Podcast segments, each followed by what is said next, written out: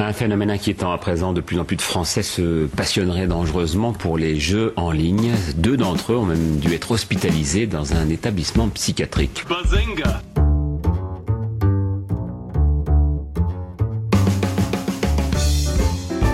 Il ne se nourrissait plus, il s'est enfermé dans sa chambre trois semaines durant en se prenant pour son avatar, un elfe de la nuit. Bazinga on constate aujourd'hui que les séries sont parfois beaucoup plus violentes que les films. Et il faudra aussi parler des dessins animés, notamment des dessins animés japonais qui sont exécrables, quoi, qui sont terribles. Bazinga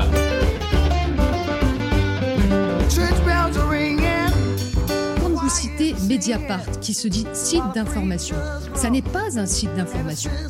C'est un site de ragot Bazinga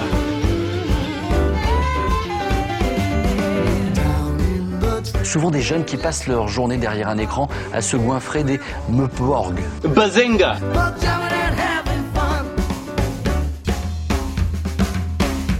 Ils ont des épées géantes et ne reculent devant rien. On les appelle les otaku. Bazinga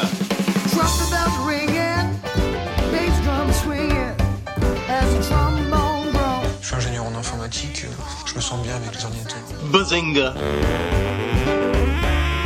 manière générale, la liberté pratiquement totale qui règne sur Internet, qui se joue des frontières, permettent de créer des réseaux qui peuvent se révéler donc très très dangereux. Bazinga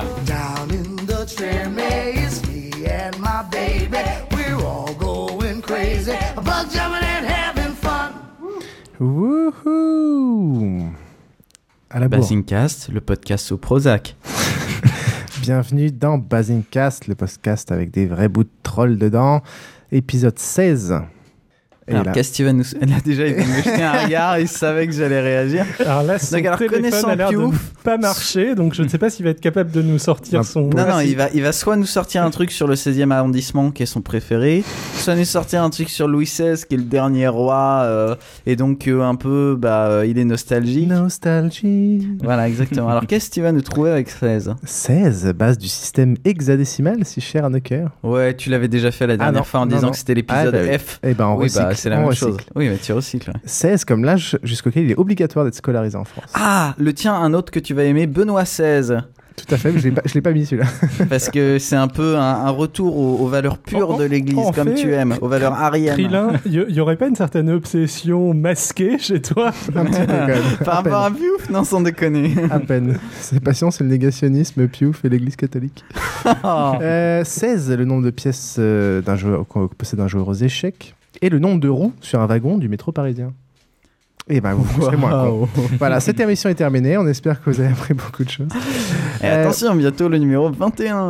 Avec nous ce soir, nous avons Krillin. Bonjour Krillin. Bonjour. Alors, déjà- il faut toujours. Non, c'est bon, t'as déjà, déjà trop parlé. ça. C'est bon, ok. Avec nous, il y a Xil. Bonjour Xil. Bonjour les gens. Et euh, il n'y aura pas Micha, euh, parce qu'il est encore au travail. Il n'y aura pas. Enfin, Colin est encore au travail, mais il devrait peut-être nous rejoindre. Mais nous avons un invité aujourd'hui. Nous avons.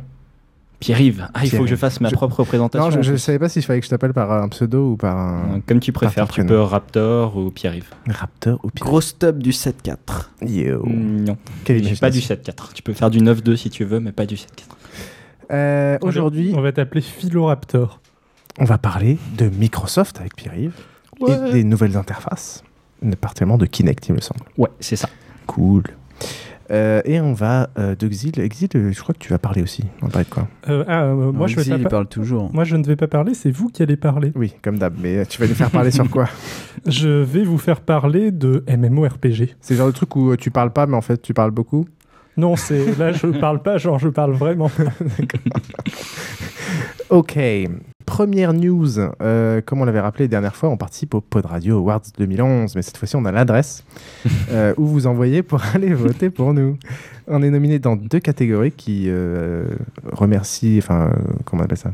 Qui, qui, qui, qui rendent hommage à l'équipe de Basingcast. Donc, euh, nouveau podcast avec équipe et, et meilleure équipe aussi. Donc, c'est dans H. Si vous avez rien compris, c'est normal. Ouais, c'est- le jus d'orange. En Ah. gros, vous allez voir dans les catégories, il y a marqué le mot équipe, c'est le mot clé, et là vous votez sur Basingcast. Exactement, deux fois. Euh, chacun a le droit de le faire deux fois et on est dans, deux catégories. Puis bon, vous avez des trucs pour euh, des, les proxys, tout ça. ça, quoi. Donc http euh, Déjà, l'appel au téléchargement illégal de l'autre fois. Oh, tiens, par rapport attends, à ça. je- Vas-y, je. Je pense euh, j'ai deux news après. http://awards.podradio.fr et il faut cocher euh, quelqu'un pour chaque catégorie pour pouvoir être capable de voter. Oui, vas-y, Krillin, je t'en prie. Euh, parmi les choses importantes aussi, euh, à l'épisode dernier, on a parlé de jeux vidéo et de jeux vidéo là, de jeux de plateau, et vous aviez posé la question de comment on peut faire pour tester des jeux de plateau. Euh, comme ça euh, sans avant de les acheter.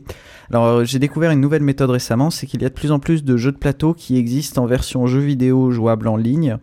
Donc il y a une adresse dont je ne me souviens pas, mais qui est Alors, dans je, les je notes. vais te la donner parce que tu, tu m'as envoyé ça par mail et j'en avais déjà entendu parler. J'avais un pote qui jouait à Dominion sur cette plateforme. J'avais jamais testé et en effet, c'est très sympa.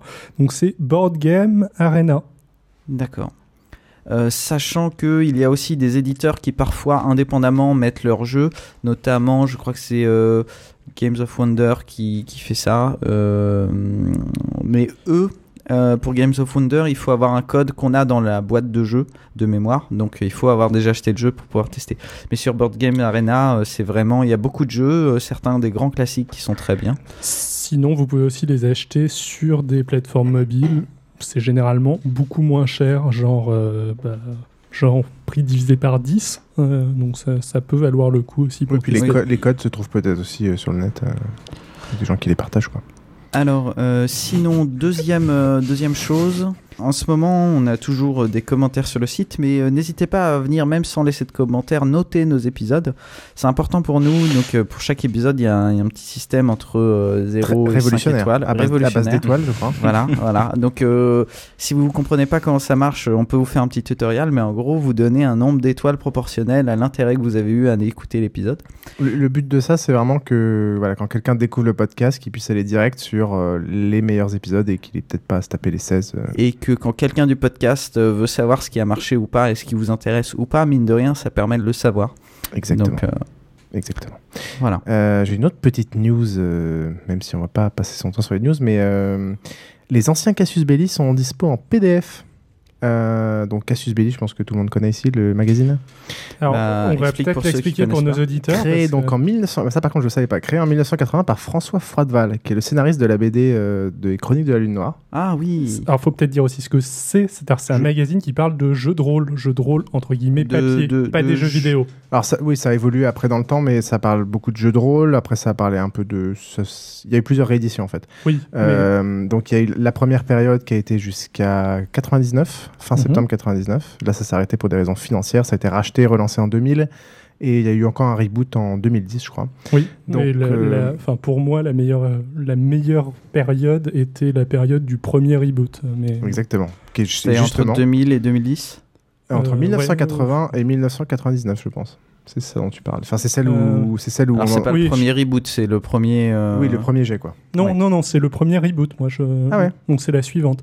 Euh, le, la mise en page était, enfin, à mon sens, nettement meilleure. Les couvertures étaient très belles, le contenu était de qualité. Enfin, c'était à mon, à mon avis meilleur que la première édition. D'accord. Par contre, la troisième est un peu cheap. D'accord. Bah, moi, je sens tout de la première parce qu'après, j'en ai fait moins. La, euh, première était très, enfin les deux premières étaient très bonnes. Bon, la troisième sans cracher dessus, moi ça m'a un peu moins convaincu. Elle est plus dans l'esprit de la première que dans l'esprit de la deuxième, Euh, mais bon, enfin c'est. euh, En gros, là, de toute façon, c'est les 122 numéros euh, donc de la première période de donc 1980-1999 qui sont dispo. Et pour aller trouver ça, c'est sur Ah.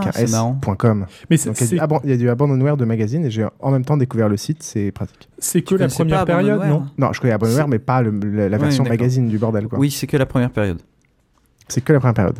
Euh, c'est vraiment pour une- les fans dans le sens où c'est sur des jeux qui aujourd'hui ont pour la plupart disparu. Ah, non. Alors ça, je suis pas Euh, d'accord alors, parce que le jeu de rôle, c'est pas un truc qui se périme, contrairement au. Ah, il y a euh, quand même des bonnes évolutions. Ah, alors là, je suis pas d'accord. Alors, Il y, a- il y a beaucoup de jeux de rôle, beaucoup de- de- nous quand on a commencé à jouer à des jeux de rôle, euh, Piouf et moi, on a on a commencé sur des jeux qui étaient euh, qui étaient assez anciens, c'est-à-dire qu'on avait justement été pioché, enfin Bah, Piouf justement- avait été pioché dans des vieilles euh, euh, éditions de de, Cassius Belli de que j'ai Cassius Belli tout à l'heure. pour euh, pour trouver. En fait, un- en fait t'as des- t'as plein de trucs intéressants parce que t'as aussi, euh, t'as aussi des hors-séries qui te donne plein de conseils sur euh, l'organisation de parties, sur euh, comment, Ah oui, comment aider, ça ses, comment Et aider pareil- ses joueurs à communiquer, comment relancer une partie, comment machin. Il doit y avoir t'as pas mal- quelques jeux qui avaient été publiés intégralité dans, en intégralité dans Cassius Belli, enfin qui étaient des inventions Cassius Belli, dont Basic avec Le lequel on a ouais, commencé, le- le commencé à jouer. basique, euh. Krillin, tu voulais dire quelque Oui, chose il doit y avoir aussi pas mal de, euh, d'exemples de parties, enfin de scénarios de parties qui doivent être réutilisables indépendamment du à fait. système euh, de jeu Ouais, en fonction de l'univers. Et puis bon, tu as aussi des. nous, on a été de grands fans de Vampire la Mascarade, deuxième édition. Euh, c'est plus édité à l'heure actuelle, euh, donc tu vas plus pouvoir trouver du, euh, du nouveau matériel, mais euh, le matériel ancien est toujours tout à fait jouable et c'est intéressant. Exactement. Euh, exactement. Malgré tout, moi je suis passé euh, à N-Wad. Je, je sais que toi tu veux absolument pas passer à Vampire Requiem et j'avoue que Vampire Requiem quand on lit le manuel c'est moins bandant que Vampire Mascarade. Par contre en termes de système de jeu ils ont fait des simplifications dans Ah, attends, euh, qui- nous, nous, on est, enfin, on a, on a pris le nouveau système de jeu, euh, mais Ah, en gardant le scénario. euh, Ok, ok, ok.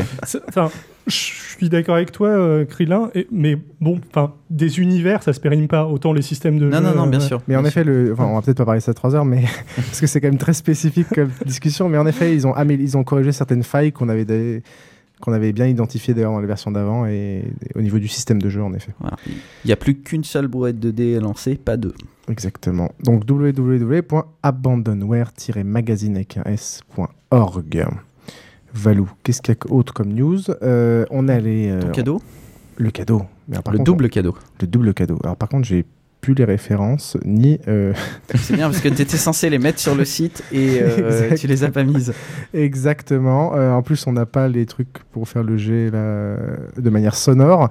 Donc, on va faire ça à l'arrache avec, avec, le, tableau, Zoomcast, avec le le podcast Excel.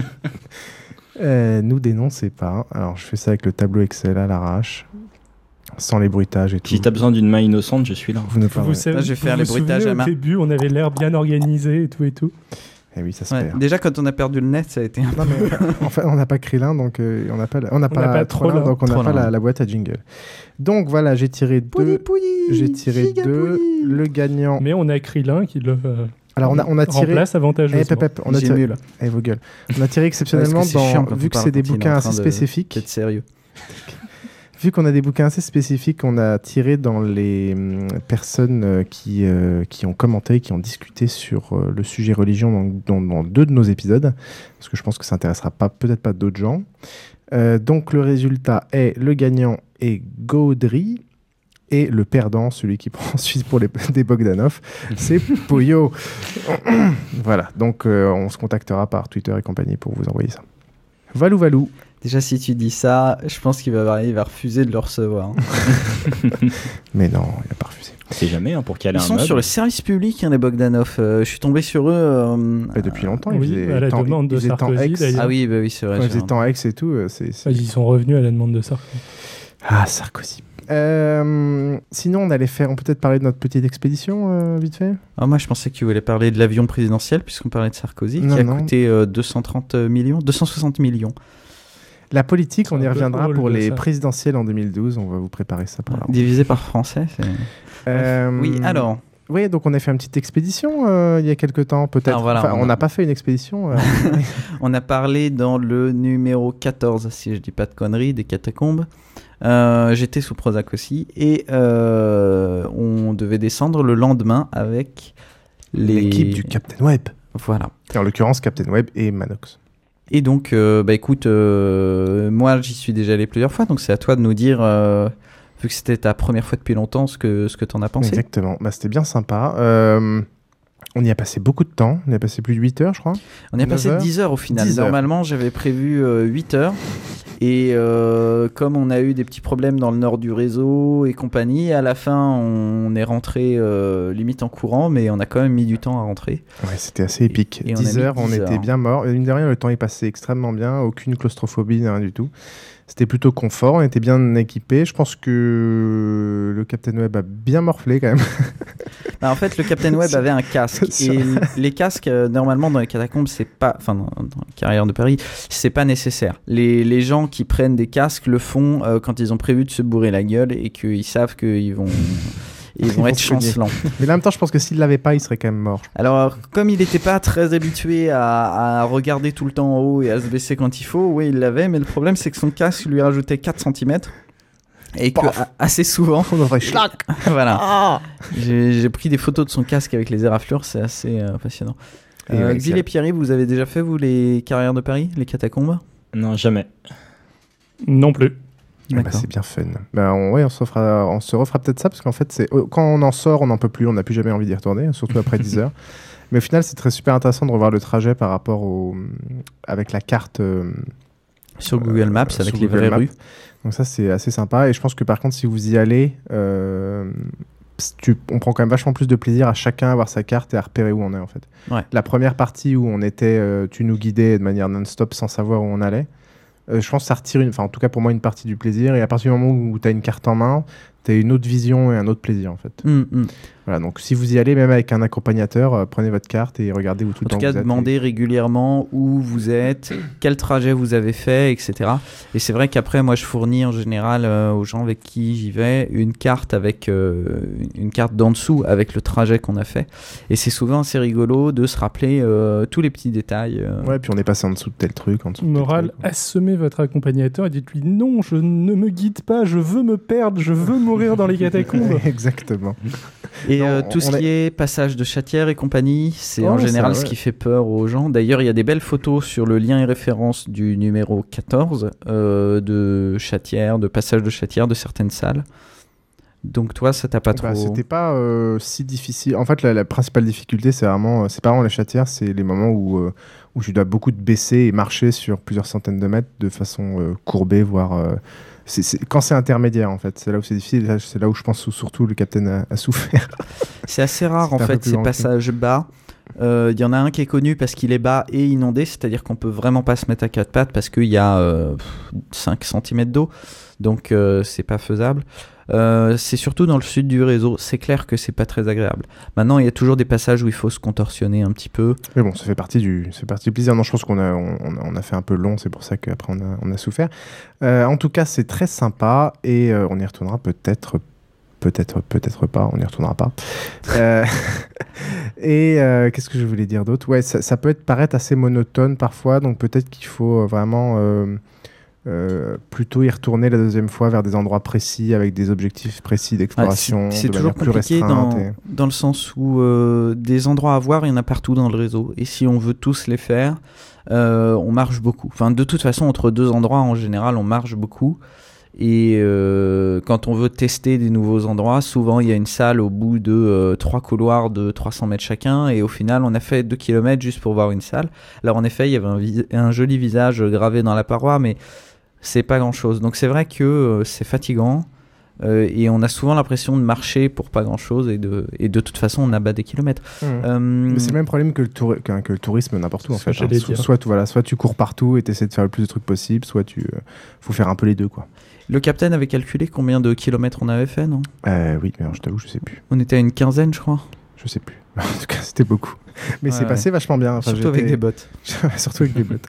J'ai été assez étonné. Enfin bon, voilà, très bonne expérience. Donc merci beaucoup à notre ami Krillien et aux deux de nous avoir accompagnés. Euh, je crois que c'est un peu, un peu près tout pour les news euh, d'introduction. Euh, et on va passer à notre cher invité que nous avons un peu délaissé. Ça commence comme un film porno là?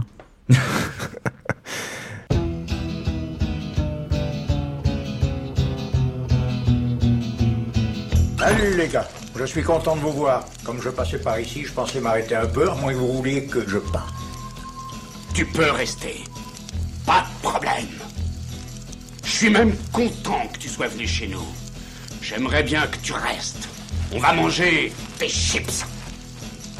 T'entends? Des chips C'est tout ce que ça te fait quand je te dis qu'on va manger des chips Start walking.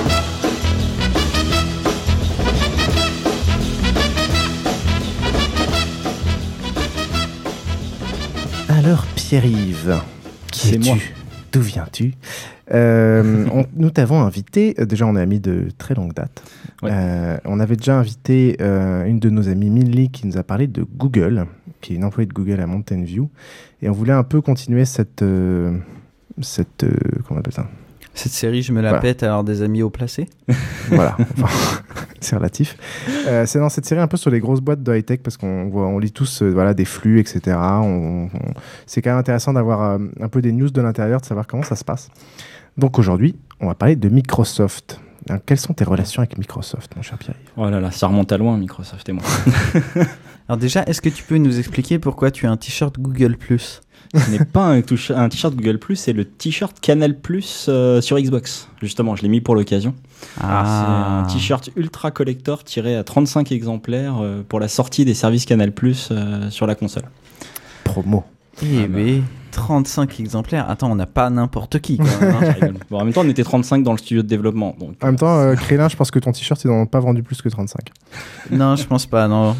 Euh, oui, donc, euh, mon cher Pierre-Yves, quels sont tes liens avec Microsoft? Comment ça se fait que tu, es, tu connais Microsoft? Bah en fait, j'ai commencé à m'intéresser de près. Alors moi, je suis développeur, euh, de mon- c'est mon métier. Donc j'ai commencé quand j'étais étudiant à m'intéresser de près aux technologies Microsoft, surtout pour faire des jeux vidéo. Donc euh, C'est rare de s'orienter vers. Microsoft et jeux vidéo? Non, mais justement, c'était parce que. Microsoft c'est- tout court. Voilà, vers Microsoft. donc à l'époque où tu étais étudiant, c'était euh, Ah, c'est- la, la- c'était le grand la démon. fin de la pique euh, du, de Frond contre Microsoft. C'est ça, mais en fait ils ont sorti un, un T'as système. toujours qui- été servile en fait comme garçon. Toujours. non, c'est surtout qu'ils ont sorti un système euh, de développement qui s'appelle Xena, qui est super facile, pratique pour faire des jeux vidéo, qui permet de faire du jeu multiplateforme. Donc à l'époque, c'était Xbox, PC, euh, sans s'affranchissant de toutes les grandes parties des contraintes de développement. Mmh. Ça, c'est bien. Je- donc c'était. Ouais, le, le jeu vidéo multiplateforme, toi ça te choque pas? Non, ça Bah me non. choque vraiment pas. Bah, plus. Bah, c'est vachement pratique. Imagine, tu peux, tu peux Non, non, avoir non, au même endroit oui, les je- joueurs Xbox et les joueurs PC. Tu n'as Ouais, plus ouais. cette ségrégation. Tu peux faire un jeu de merde sur euh, deux plateformes différentes Voilà. au lieu de faire un jeu qui soit vraiment adapté à une plateforme et qui soit vraiment bien. Ah là, on va peut-être pas rentrer dans le débat euh, joueur PC, joueur console. hein. Je sais que ça vous a coûté Enfin, euh, des larmes et du sang sur les prochaines. D'un autre côté, épisodes. la Xbox, la. Enfin, ça- recueille-t-elle des joueurs console ou des. Bref, Ouais, bon, laissez-le c'est parler. C'est un autre débat. C'est un autre débat. Mais voilà, donc en fait j'avais créé à l'époque un blog sur cette technologie et Microsoft m'avait recruté en tant que Microsoft Student Partner, qui est un groupe en fait, euh, c'est un, statut qui regroupe les, les, gens, les gens de la communauté euh, qui parlent de leur technologie et euh, qui on donne accès à certaines infos privilégiées en avant-première, des technos, tous ces trucs-là. D'accord. Et euh, donc après coup, euh, j'avais rencontré en fait la chef de produit Xbox Live en France qui m'avait euh, pistonné pour partir dans les studios Xbox Live à Londres. Ah. Donc euh, j'ai passé euh, six mois dans les studios Xbox Live euh, à travailler donc sur les produits sur les produits français. En fait, les studios Xbox Live de Londres ont été créés pour les partenariats avec les, grands groupes européens. Donc il y a eu Sky, il y a eu Canal, il y a eu Last.fm. Et donc voilà, ouais, j'ai passé six mois à développer les applications Canal Plus chez Microsoft pour Mhm. la Xbox. D'accord. Ouais, parce que la Xbox sert à beaucoup plus de choses que, que simplement le jeu, quoi. Voilà, ouais, enfin, à la, à la base, non, à la base, c'était une plateforme de jeu. et Ils se sont rendus compte qu'ils se faisaient un peu damer le pion par Sony sur tout ce qui était plateforme multimédia. Donc, euh, ils ont très vite changé de bord en se disant ce serait bien qu'on ait. euh, Dès la Xbox ou à partir de la 360 à partir de la, même le début de la 360, les- il a fallu que, en fait, la PS3 a fait beaucoup de ventes au début grâce au lecteur de Blu-ray, grâce à ses capacités de connexion, euh, ce connexion au réseau pour pouvoir lire les, elle peut lire un certain nombre de, de plateformes très facilement, enfin, un, certain nombre de- d'encodage vidéo très facilement. Et donc euh, Microsoft a d'abord transformé sa Xbox en ce qu'on appelle un extender du Media Center, c'est-à-dire qu'elle pouvait se connecter à un Windows pour récupérer les données. Et en fait, ils se sont rendus compte quand la Xbox étant constamment en dessous de la télé, ce serait pas mal de pouvoir accéder à des services de VOD sans avoir à passer par un réseau en interne chez les gens. Quoi. Mhm.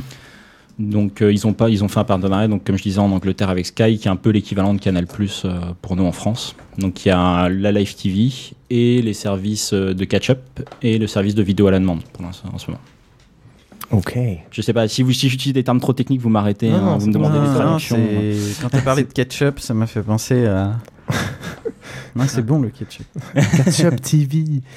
Euh, ok. Et, euh, et donc, tu es resté là-bas. Donc, tu pas fait de jeu vraiment. En fait, c'était plus sur la partie appli. euh, Non, voilà. Alors en fait, j'avais j'ai fait des stages avant dans, dans des boîtes de jeux vidéo et ça m'avait plutôt donné envie de partir très loin du jeu vidéo. Alors, euh, tu peux dire quelle boîte J'étais ou- chez Eugène System. C'est une petite boîte C'est une petite boîte française. En fait, euh, j'ai bossé sur Ruse pour Ubisoft. Ah C'est quand même un, un gros jeu. Et, c'était il y a combien de temps ça? C'était il y a trois ans. Parce que Ruse, il vient de sortir là, il est sorti il y a sorti six il y a mois. un an, mais euh, Un an moi je suis arrivé, j'ai bossé dessus. Non, il est sorti il y a un an et demi. J'ai bossé dessus un an et demi avant la sortie à peu près.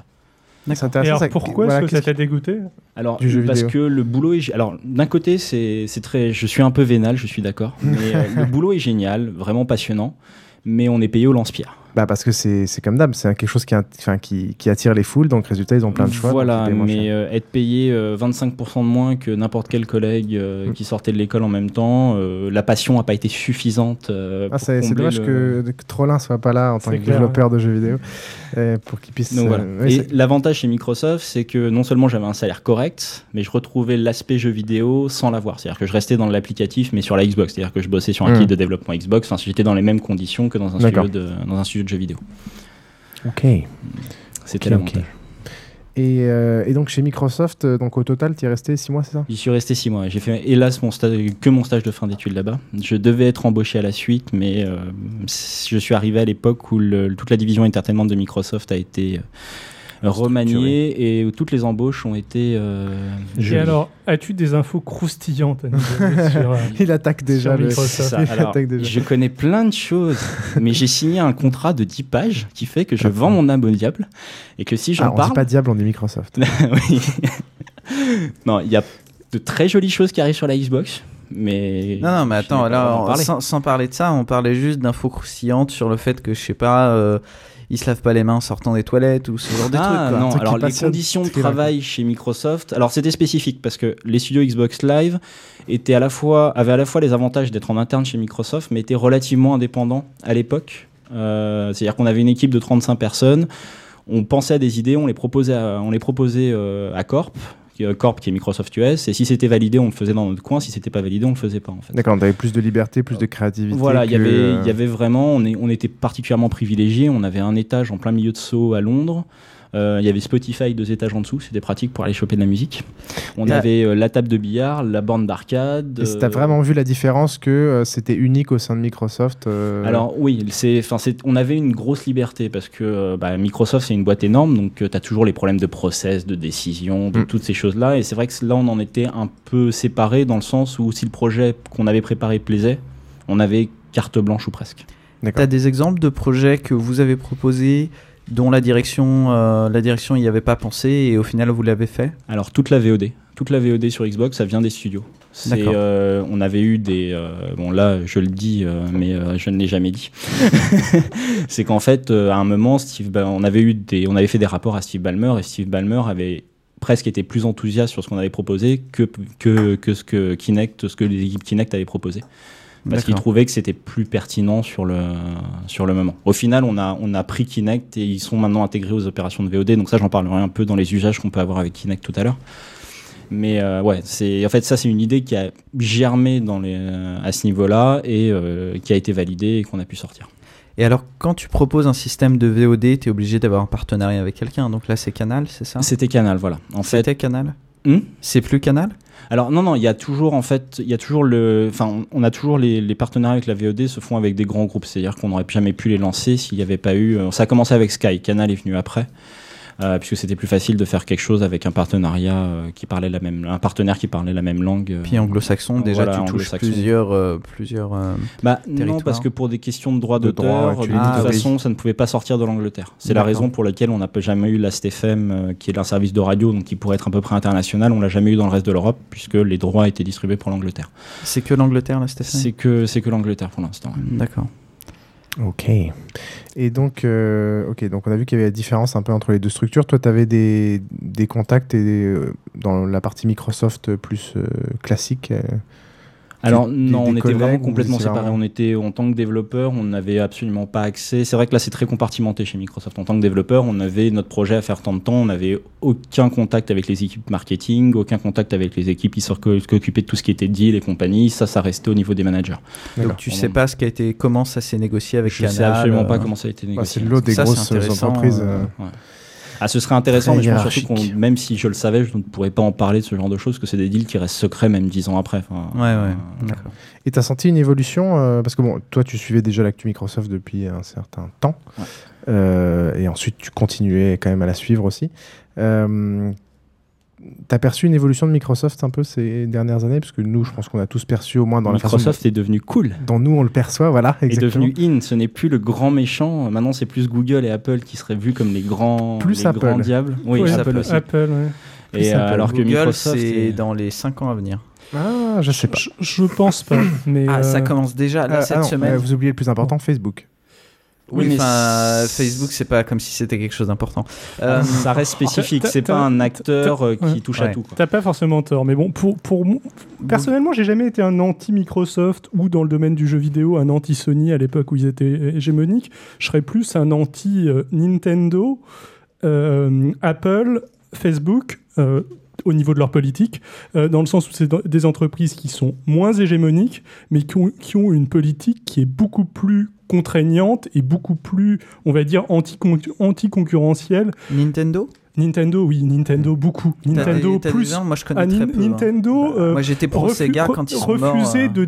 de, euh, distribuer leurs jeux à des magasins qui vendaient des jeux vidéo Sega à une Ah là époque. Euh, donc c'est- le fait que même toujours, enfin tous leurs jeux vidéo euh, ne sont que sur leur plateforme. aussi. ne sont que sur leur plateforme. Ils prennent des marges qui sont hallucinantes Oui, par alors rapport moi, à ce j'ai que toujours prend, été euh, clair sur le multiplateforme. hein. Non, mais ils prennent des marges qui sont hallucinantes par rapport à ce que prennent euh, Sony ou euh, Microsoft. Euh, Enfin, non, ils ont une politique, à mon sens, pire que celle de- d'Apple. Bah aussi pire parce qu'elle est plus transparente. Tu le vois pas voir quelqu'un qui est autant Apple, on en parle. Enfin, c'est peut-être aussi que je suis dans le monde et que je suis l'actualité, mais Apple, on a vraiment l'impression que c'est le grand méchant, alors que Nintendo, euh, enfin moi qui suis un gros joueur, C'est euh, moins mainstream, c'est ça reste C'est ça, ça quasiment reste- uniquement Bah, jeux vidéo. Nintendo, ça- euh, bon, ok, de, de leur côté, ils font peut-être des trucs d'enfoirés, mais au final, quand tu achètes la console, tu te rends pas trop compte de, de ce qui se passe de mal. Là où, si tu vas sur Apple, tu es obligé d'installer iTunes, et ça, c'est le truc Non, qui énerve tout le monde, etc. moi- non, mais Alors, c'est- on va pas partir là-dedans. En- en- utilisateur. En, un mot, je te, ré- je, te, euh, je te réponds. Moi, je parle au niveau de la politique de la société et en mettant de côté les parts de marché qu'ils possèdent. Bien évidemment, l'expérience utilisateur. Nintendo et l'expérience utilisateur. Ni- Nintendo euh, possède des parts de marché qui- à l'heure actuelle qui font qu'ils ne sont pas véritablement hégémoniques. Enfin, ils le sont. Non, ils ne le sont pas. Euh, ce qui fait que les désagréments de cette, de cette politique, tu ne le sens pas. Mais l'époque où ils ont été, entre guillemets, hégémoniques, qui est l'époque de la NES et de la Super NES, leur politique à l'heure actuelle était bien pire que ce que font euh, que ce que ce qu'a pu faire euh, Microsoft que ce qu'a pu faire Sony et ça a pas été ils sont aussi débrouillés pour que ce ne soit pas tant que ça perçu par le grand public. Donc ça me fait dire que c'est une entreprise que je n'aimerais pas voir avoir une position hégémonique. Mm. Alors que Sony et Microsoft ont pas été si terribles que ça. Je dis pas qu'ils ont été euh, parfaits, mais je Microsoft dis pas a, ont été a été je dis- sacrément. oui. euh, il y a 15 ans, Microsoft était un sacré requin. Je suis d'accord. Où il rach- dès qu'une idée apparaissait, la boîte était rachetée pour que ça ne. Surtout euh, garder les brevets ces derniers temps, ils ont bien prouvé au niveau de la PS3 que c'était des connards à tout point de vue. hein. Alors tu pensais quoi? Ouais, je sais pas, par exemple, au fait que si tu voulais euh, jouer avec des jeux de PS2, fallait payer ta console plus cher. Oui, mais enfin, ça, ça- C'est enfin un exemple. euh, Tout le système. Enfin, c'était pas une question de la payer plus cher, c'est qu'ils ont enlevé la chips. Ils ont enlevé un chip parce qu'ils avaient un chip- business qui arrivait derrière. Oui. Ça rien, c'est pas tout à fait C'est la pas même vraiment chose. la même Oui, chose. sachant qu'il y avait une qu'il y avait une réelle raison économique à ça. Ouais, pas, pas, pas 20 euros de différence. euh. Soit, mais bon, c'est entre guillemets le business. C'est pas, ça me semble pas, ça Ah, me semble pas comparable. Désolé pour le coup, ça va être Microsoft à euh, la politique euh, de Microsoft vis-à-vis d'IE à l'époque de euh, la Windows 95, rétrocompatibilité, euh, c'est etc. quand même un truc. Windows, euh, ouais, pour enfin, IE, Windows, je suis euh, désolé, mais 95, IE Windows était XP, inclus. etc. On peut pas, on peut pas leur reprocher d'avoir inclus un outil et rien ne t'empêchait, à part le fait qu'il n'y avait pas d'information là-dessus, mais rien ne t'imposait de- de- d'installer. euh, à l'époque, c'était Netscape et euh, et puis ensuite euh, Firefox. Si ce n'est qu'ils étaient dans une position hégémonique qui faisait que tout le monde avait forcément IE installé Et sur son et- et poste. le- Et, le problème, c'est Oui. que IE à l'époque, euh, ils exprès de ne pas, pas respecter les standards et, euh, et Mm. en, en gros, Oui. ils, ils utilisaient ce- cette, cette position hégémonique pour euh, changer et foutre la merde dans les, dans les standards et, et Ouais. résultat. T- t- Là, là, les standards web, on est d'accord Et, et là-dessus. résultat, Tant- tous les autres euh, navigateurs l'avaient dans le cul. Tandis que Sony, excuse-moi, mais bon, te vendre euh, 20 euros ou 40 euros la, rétro, la rétrocompatibilité, soit c'est un peu, tu te fais un Oui, peu, mais- oui, tu mais- te fais un peu baiser, mais ça, ça a pas. Ça reste une fonctionnalité. Oui, voilà, T'as- ça, reste une. Non, fonctionnalité. pour moi, tout ce qui est dans le jeu vidéo, ça n'a rien à voir avec, peu importe quasiment les dérives, euh, ça n'a rien à voir avec les dérives qu'il peut y avoir mais- dans, les, dans les standards ou les usages dans un outil qui est utilisé pour à peu près tout dans ta vie. Euh, ils ont, ils ont essayé de- de- d'empêcher le multiplateforme sur plein de choses. euh, Oui, mais c'est, Sony. enfin, je Ils trouve ça ont, vachement euh, moins ont grave. C'est du eu jeu vidéo, quoi. C'est qu'une partie de ta vie. Ouais, c'est pas ont une empêché- plateforme qui va contrôler tous les aspects de Ouais, ta vie. mais je trouve qu'ils ont été très agressifs et moi j'ai trouvé ça très désagréable. Leur discours euh, plein de morgue qu'ils avaient au moment de la sortie de la PS3. Euh, c'était c'était vraiment C'était surtout au niveau de la surtout PS2 qu'ils avaient un discours hyper agressif. Au niveau de la Alors, PS3, la il était déjà un PS3, petit peu, un, tous un petit les- peu un ton en dessous. Tous les acteurs bon. l'ont fait, les Mais, achats ouais. agressifs de licences. Steve Ballmer, c'est pareil. euh, Euh, ouais. Nintendo l'a fait, enfin Nintendo Ouais, a ils- l'ont repayé. ils l'ont tous fait et ils ont. Ouais, vas-y. Désolé. Nintendo a payé, a repayé les, enfin Sony a volé des exclusivités à Nintendo, ne serait-ce que les Dragon Quest, et Nintendo les a revolés derrière dès qu'ils ont eu le cash flow pour le faire. C'est la même chose. Microsoft a acheté aussi des exclusivités de deux semaines sur certains titres multiplateformes. Les trois compagnies font la même chose. Oui, Et oui, les, les mais studios jouent bon, là-dessus. Moi, quoi. je, je dis pas euh, laquelle est la, la meilleure, laquelle est la pire. Seulement, euh, et je, je trouve que vous niez un peu la malfaisance de Sony au moment de la PS3. Mais, Ouais, mais je pense que pour moi, ça a tellement peu d'influence comparé Alors, à. Sans, sans à- doute par rapport aux, aux géants Microsoft qui étaient sur tous les, sur tous les fronts. Évidemment, tu, tu compares deux choses qui, qui n'ont pas le, le même. euh, mais quand même, malgré tout, au- du, du point de vue. euh, là, là, sur le front sur lequel ils étaient, Sony, au moment de la PS3, je trouve qu'ils ont été des enfoirés. je ne trouve pas. Je trouve qu'ils ont fait des trucs que à peu près tout le monde faisait, pas de manière. Alors que pour le coup, Nintendo a été bien au-delà, a fait ce que, la- grosso modo, la même chose que ce que faisait Sony, en allant quand il en avait la possibilité, bien au-delà. Et c'est la fin de Et cette ce sera la fin de cette. euh, ah. Euh, Revenons à Microsoft. Donc, et donc nous, on a tous une certaine perception, je pense, de Microsoft et de l'évolution qu'il y a eu ces quelques dernières années. Et donc, euh, dis-nous un peu plus, de, toi, ton, ton point de vue sur cette évolution déjà. Alors, donc, on a dit que c'était le grand méchant, on a dérivé. voilà, c'est le grand méchant qui a voulu se racheter une conduite, on va dire. Il y avait vraiment une volonté derrière? Je pense que je pense qu'il y a vraiment une volonté de ne plus, de ne- au moins de ne plus être vu comme euh, la boîte qui veut tout contrôler, de sortir des produits qui ont vraiment de la gueule et, euh, et qui soient vraiment utilisés.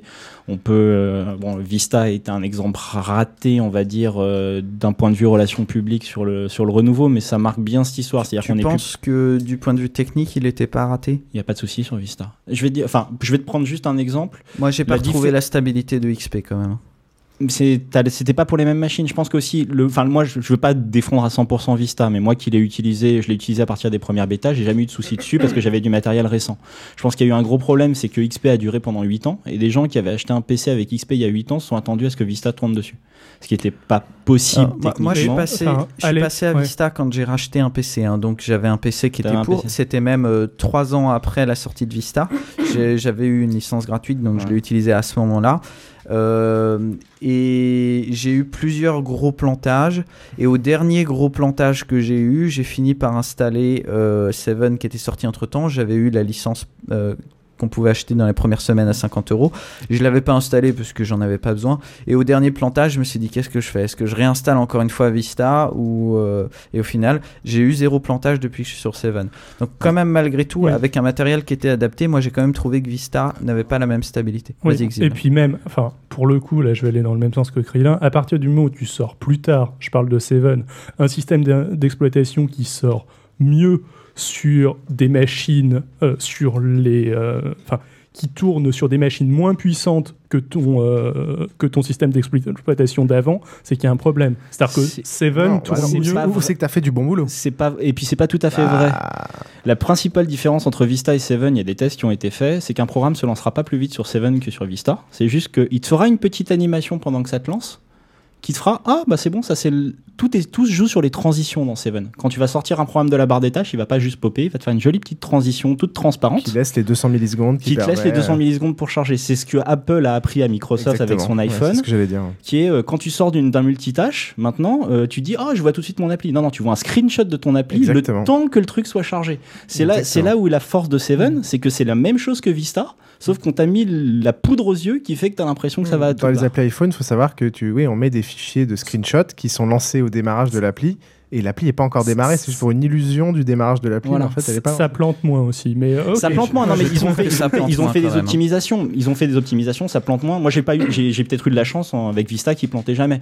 Mais Euh, c'était pas, je, je te dis pas que c'était chaotique, hein, Oh, euh, non, non, je te mais- dis juste que c'était moins stable qu'XP. Mm. Ah, pour, pour moi, Seven, ça a été euh, le côté joli de Vista avec la stabilité d'XP. Plus quelques petits trucs évidemment, mais oui, non, non, il y a- euh, pour moi, vraiment, Seven a Ouais, été puis- une évolution. Et, et moi, je l'ai testé avec une euh, config borderline, et moi, c'était carrément instable. Mais bon, je l'avais un peu cherché Non, non, et en puis- prenant puis, une euh, attendez, config on, on borderline. compare aussi Hum. un, un système d'exploitation qu'on a utilisé pendant 8 ans avec 8 ans de patch, 8 ans d'évolution, 8 ans de maturité à quelque chose qui certes, de toute façon, là-dessus, on est tous d'accord au niveau de l'expérience Euh, utilisateur était XP, mauvais. Je suis longtemps resté sur SP1 hein, quand même. Ouais, mais mais même le le droit d'être- SP1, t'as- t'as quand même un an et demi de, de Oui, oui, oui, euh, c'est très possible. Il y avait quand même beaucoup de changements entre puis- euh, avec le SP. hein, C'est ça. vraiment. Et puis ce qu'il faut dire, c'est que tu, je sais pas si vous vous souvenez tous de Millennium, mais Oui. XP et le et euh, XP euh, est à 7, euh, enfin et, et le 7 de ah non 7 est le XP de, de Vista.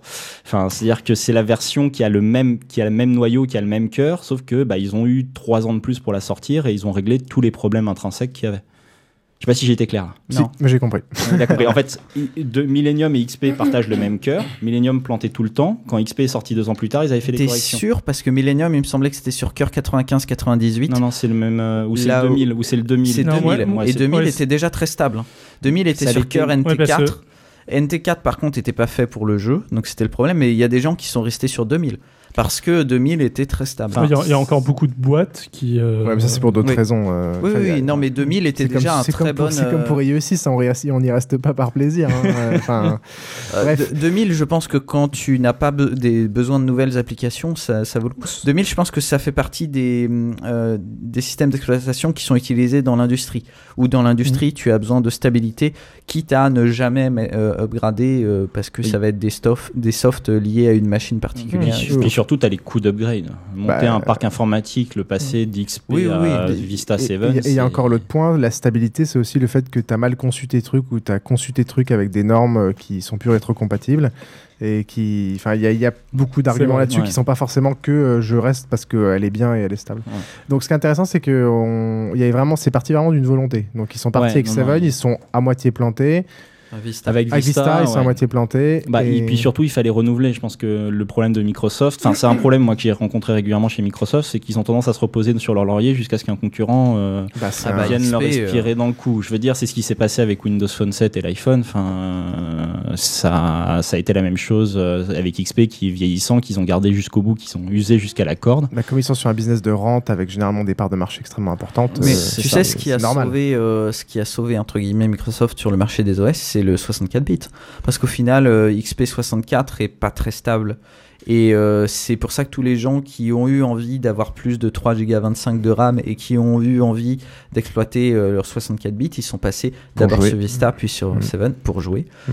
Euh, et notamment là, leur nouvelle politique qui est très intéressante pour obliger les gens à upgrader, c'est faire que DirectX, chaque nouvelle version euh, n'est que sur le dernier OS, ce qui fait que ça t'oblige à racheter. Oui, après ça, les jeux tournent. Enfin, le nombre de jeux qui tournent sur. Oui, bien sûr, hein, pas tu sur peux- DirectX Tu 9 peux toujours sont- jouer voilà. sur, euh, sur le 9. euh, euh, Bah, Après ça, je pense que ça l'a sauvé Microsoft. Non, parce que si, enfin, je pense pas que ça a sauvé Microsoft. Ça a peut-être sauvé leur part de marché sur les OS, mais euh, Microsoft est une boîte tellement énorme avec tellement de oui, oui, revenus oui, de tous les c'était côtés euh, ouais, c'était ça Ouais, non, c'était juste dire. pour être sûr. Ouais, Ils ouais. sont tellement diversifiés sur plein de marchés professionnels, plein de marchés. C'est ça. Enfin, et- Il y, a, il y a la perception qu'on en a, est-ce que c'est cool, bien ou pas bien, il y a la réalité économique qui est derrière. Voilà, il y a, la- il y a le- tout le marché professionnel. c'est pas, pas une- un Nokia, quoi.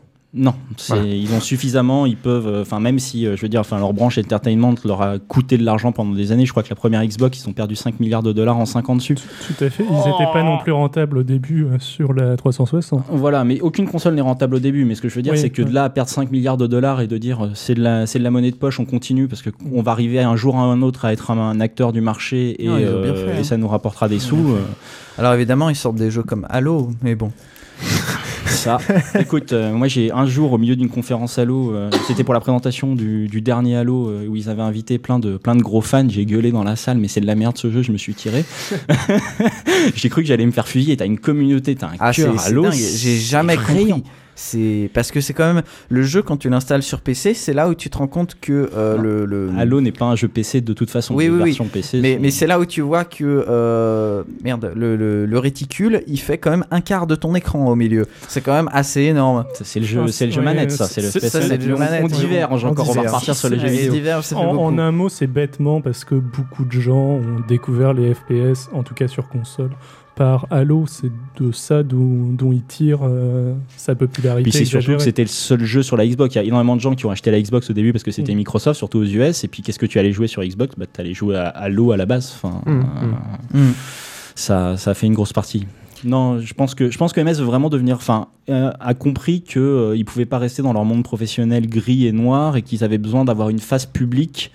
Euh, bah, on l'a vu donc avec la Xbox, avec le Zune Player, avec Windows Phone 7 maintenant, une face publique qui est fun, qui donne envie. Le, le Zune, c'est quand même étonnant qu'il ait jamais sorti en dehors des États-unis. Alors le Zune, les raisons pour Alors, c'est lesquelles quoi, ils le ont- Zune Le Zune, bah, c'est le- c'est leur iPod. C'est l'iPod, ouais. C'est l'iPod Microsoft, Alors, mais dont, ils ont, repris l'interface pour, euh, Pour Windows euh, Phone pour 7, Windows ouais. Phone 7. Mais Alors, c'est en fait visiblement, je crois qu'ils avaient aussi peur parce que autant aux États-Unis, il n'y avait pas énormément d'acteurs sortis d'Apple, euh, t'avais pas énormément d'acteurs sur le baladeur MP3. Et au final, en France, Apple on avait Arcos, on avait plein de trucs et que la- les 5% de barres de marché qu'avait Zune aux États-Unis, c'était pas sûr de les retrouver en, en France. Et si j'ai bien compris, Apple est pas euh, est pas si répandu que ça aux États-Unis. c'est sûr. Ah si si si Apple si, est si, si, totalement c'est hégémonique aux 90% des baladeurs MP3 ou 95% Ah, Contrairement à baladeurs ici où on a plein de trucs chinois, plein Voilà. de trucs Sony, plein de trucs. Et l'iPhone aussi euh, là-bas. euh, Ah ouais, la part de marché est Ouais, plus non, c'est importante. monstrueux.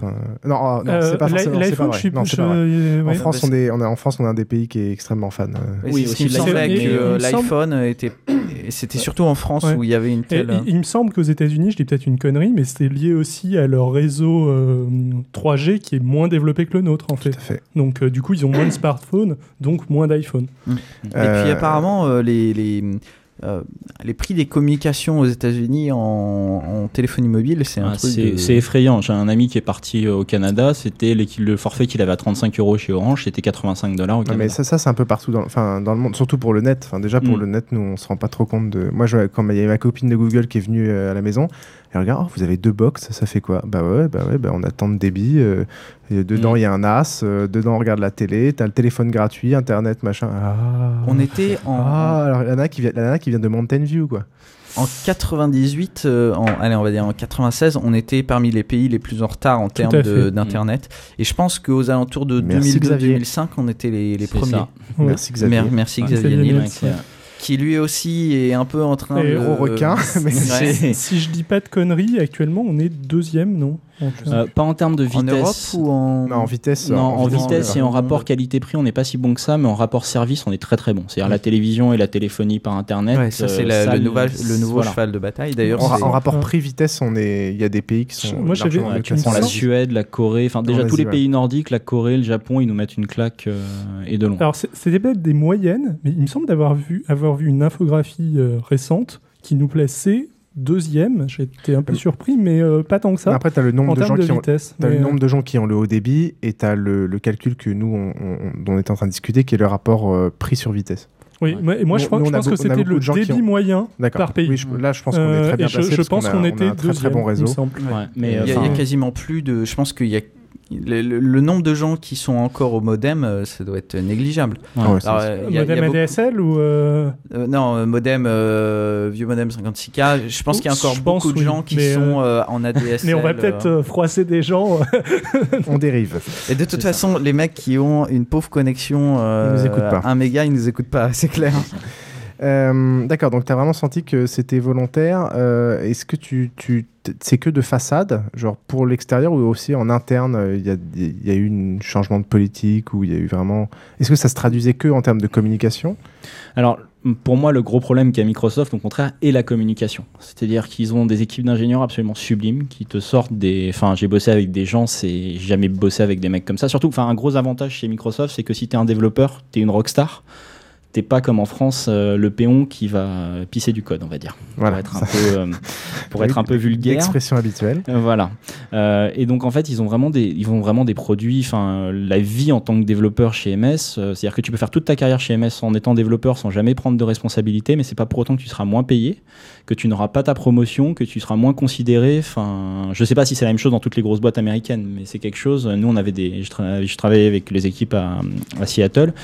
Euh, le type était depuis 40 ans chez MS, était euh, software développeur engineer au niveau je sais plus combien, mais euh, en gros il avait eu toutes les promotions qu'il aurait eu normalement au cours de sa carrière, mais Hmm. était Il y a, toujours il y a une vraie valorisation technique, euh, Voilà. expertise technique, et contrairement ici où le développeur est le, le plus bas de l'échelle. et- Voilà. Ouais. c'est ça. si- Si tu dis à ton, à ton grand chef que tu veux pas devenir chef de projet au bout de 3-4 ans, là il te regarde avec des grands yeux, genre, euh, mais qu'est-ce qui se passe quoi? Voilà, c'est ça. Et après t'es saqué. Donc ça, c'est une chose que j'ai vraiment adoré, mais je pense que MS a un, gros problème d'image et de la manière dont ils véhiculent leur image. Les campagnes de pub de Microsoft, par exemple celle pour Windows 7, euh, autant en anglais euh, Windows 7 was my idea, ça passe pas trop mal. En français, Windows 7 c'était mon idée. Euh, c'est où ça va plus vite maintenant, je suis trop content. Ah, je me souviens Euh, des pubs, c'est assez exceptionnel. C'était, c'est assez has-been. Et je pense Je que m'en rappelle plus. Euh, Ah, c'est- il vaut mieux, il vaut mieux, il vaut mieux que tu t'en rappelles plus. Oui. Moi, je me rappelle en- surtout des, des pubs pour IE8 avec euh, j'ai 8 secondes pour vous Ah oui. montrer que bon c'est sécurisé, Disons qu'une une, une pub en 8 secondes, euh, finalement, tu comprends 15 secondes après de quoi ça parle. Voilà. C'était peut-être pas une super idée. C'était Ouais, gentil. ou- ou- dans, le- dans le genre, je me souviens des pubs d'Intel euh, qui accélèrent Internet le- avec le Pentium 2, je crois. Qui Ouais, je me- accélèrent Internet. Ouais, je Mais sais, bon, les- bref. Les pubs, les pubs Office aussi sont assez terribles. Euh, Magabine va à des bonnes notes, il va réussir dans la vie parce qu'elle a le nouveau euh, ça, parce qu'elle a Microsoft le nouveau Office. Excel ou un truc comme ça. Enfin, moi, je dis que le plus, par exemple, le plus gros raté, c'est récemment, c'est Windows Phone 7. Où le lancement en France, euh, bah écoute, moi je développais sur Windows Phone 7, j'avais un prototype en avance, tout ça, et j'étais vendu. Je voulais l'acheter le jour de la sortie, c'était fait. J'ai dû attendre deux mois pour pouvoir trouver un téléphone, parce que déjà, bon, je voulais pas qu'il soit associé à un opérateur, mais encore, j'aurais pu, j'aurais pu passer outre. Mais on ne trouvait que le LG Optimus, qu'un des, qu'un des cinq modèles. On en trouvait très peu, c'était forcément chez Orange et on pouvait pas l'acheter hors contrat. Et le lancement, ça a été euh, dans cinq boutiques dans Paris. On pouvait aller casser un cube de glace euh, pour gagner un téléphone. Mm. Donc, Même les fanboys n'arrivaient pas, même le, cœur des early adopters n'arrivait pas à se fournir un téléphone. Et ça, ça a été. Alors qu'ils ont, bon, ils ont un OS qui avait qui a ses problèmes, mais qui à mon avis est très très bon. Il y a vraiment de quoi faire, euh, de quoi se arriver au niveau d'Android et, d'iOS. Et- Esthétiquement parlant, je viens de regarder son téléphone et c'est c'est vrai que c'est une très belle réussite. Non, voilà. Et puis, il y, a- il y a un certain nombre de paradigmes où, on- te- par exemple, on a un écran d'accueil sur lequel, au lieu d'avoir juste une notification comme sur iOS, on peut carrément envoyer une image, ce qui fait qu'on n'est pas obligé de rentrer dans l'application pour avoir ces infos. Genre la météo, bah, elle peut être pushée toutes les deux heures. On a la météo qui arrive. Ça, c'est ce qui manque sur iOS, c'est les widgets. Quoi. Voilà, c'est c'est un peu, ce- c'est un peu cet. J'aime bien leur, leur paradigme qui est euh, voilà, pas euh, aller dans des applis pour faire forcément les trucs et enchaîner les lancements d'applis. Voilà. Et puis, euh, on peut mettre des applications comme ça sur notre écran d'accueil, mais on peut mettre des contacts, on peut mettre des groupes de contacts. C'est-à-dire qu'il y a un groupe de contacts, je clique dessus, euh, ça va me dire est-ce que vous voulez envoyer un SMS ou un, un mail à tous ces contacts? Je fais OK et ça me fait un truc, euh, un truc groupé. C'est vraiment on, faire moins le moins d'actions possible pour y arriver. Donc, ils ont vraiment quelque chose de très joli. Et alors Mm. cet échec-là, euh, c'est parce que ils, prennent pas assez en compte l'Europe ou? Ça a été la même chose aux États-Unis. En fait, il a été lancé un mois avant en, Europe. Euh, Je sais pas pourquoi que les États-Unis, mais même le lancement aux États-Unis a été complètement raté. Ça a été un bide. Ben, moi, je compare. Je vois que des rumeurs sur Internet qui disent que pour euh, le nouvel iPhone, Apple est en train de recruter des gens en en, en part-time pour les envoyer dans les boutiques et pour former les gens dans les boutiques pour que les gens disent euh, ouais le téléphone il est génial.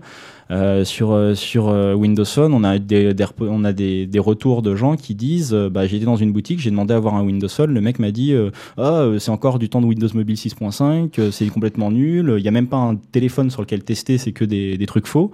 Et prenez plutôt un Android ou un, ou un iPhone c'est là c'est ce qui est classe. Donc ils ont ils ont pas formé les gens dans les boutiques ils ont enfermé les gens avec des opérateurs comme Orange, mais sans profiter des avantages que c'était derrière. C'est-à-dire que les gens dans les boutiques Orange disaient euh, allez plutôt acheter un Windows Phone. Enfin, ils se sont complètement ratés du début à la fin.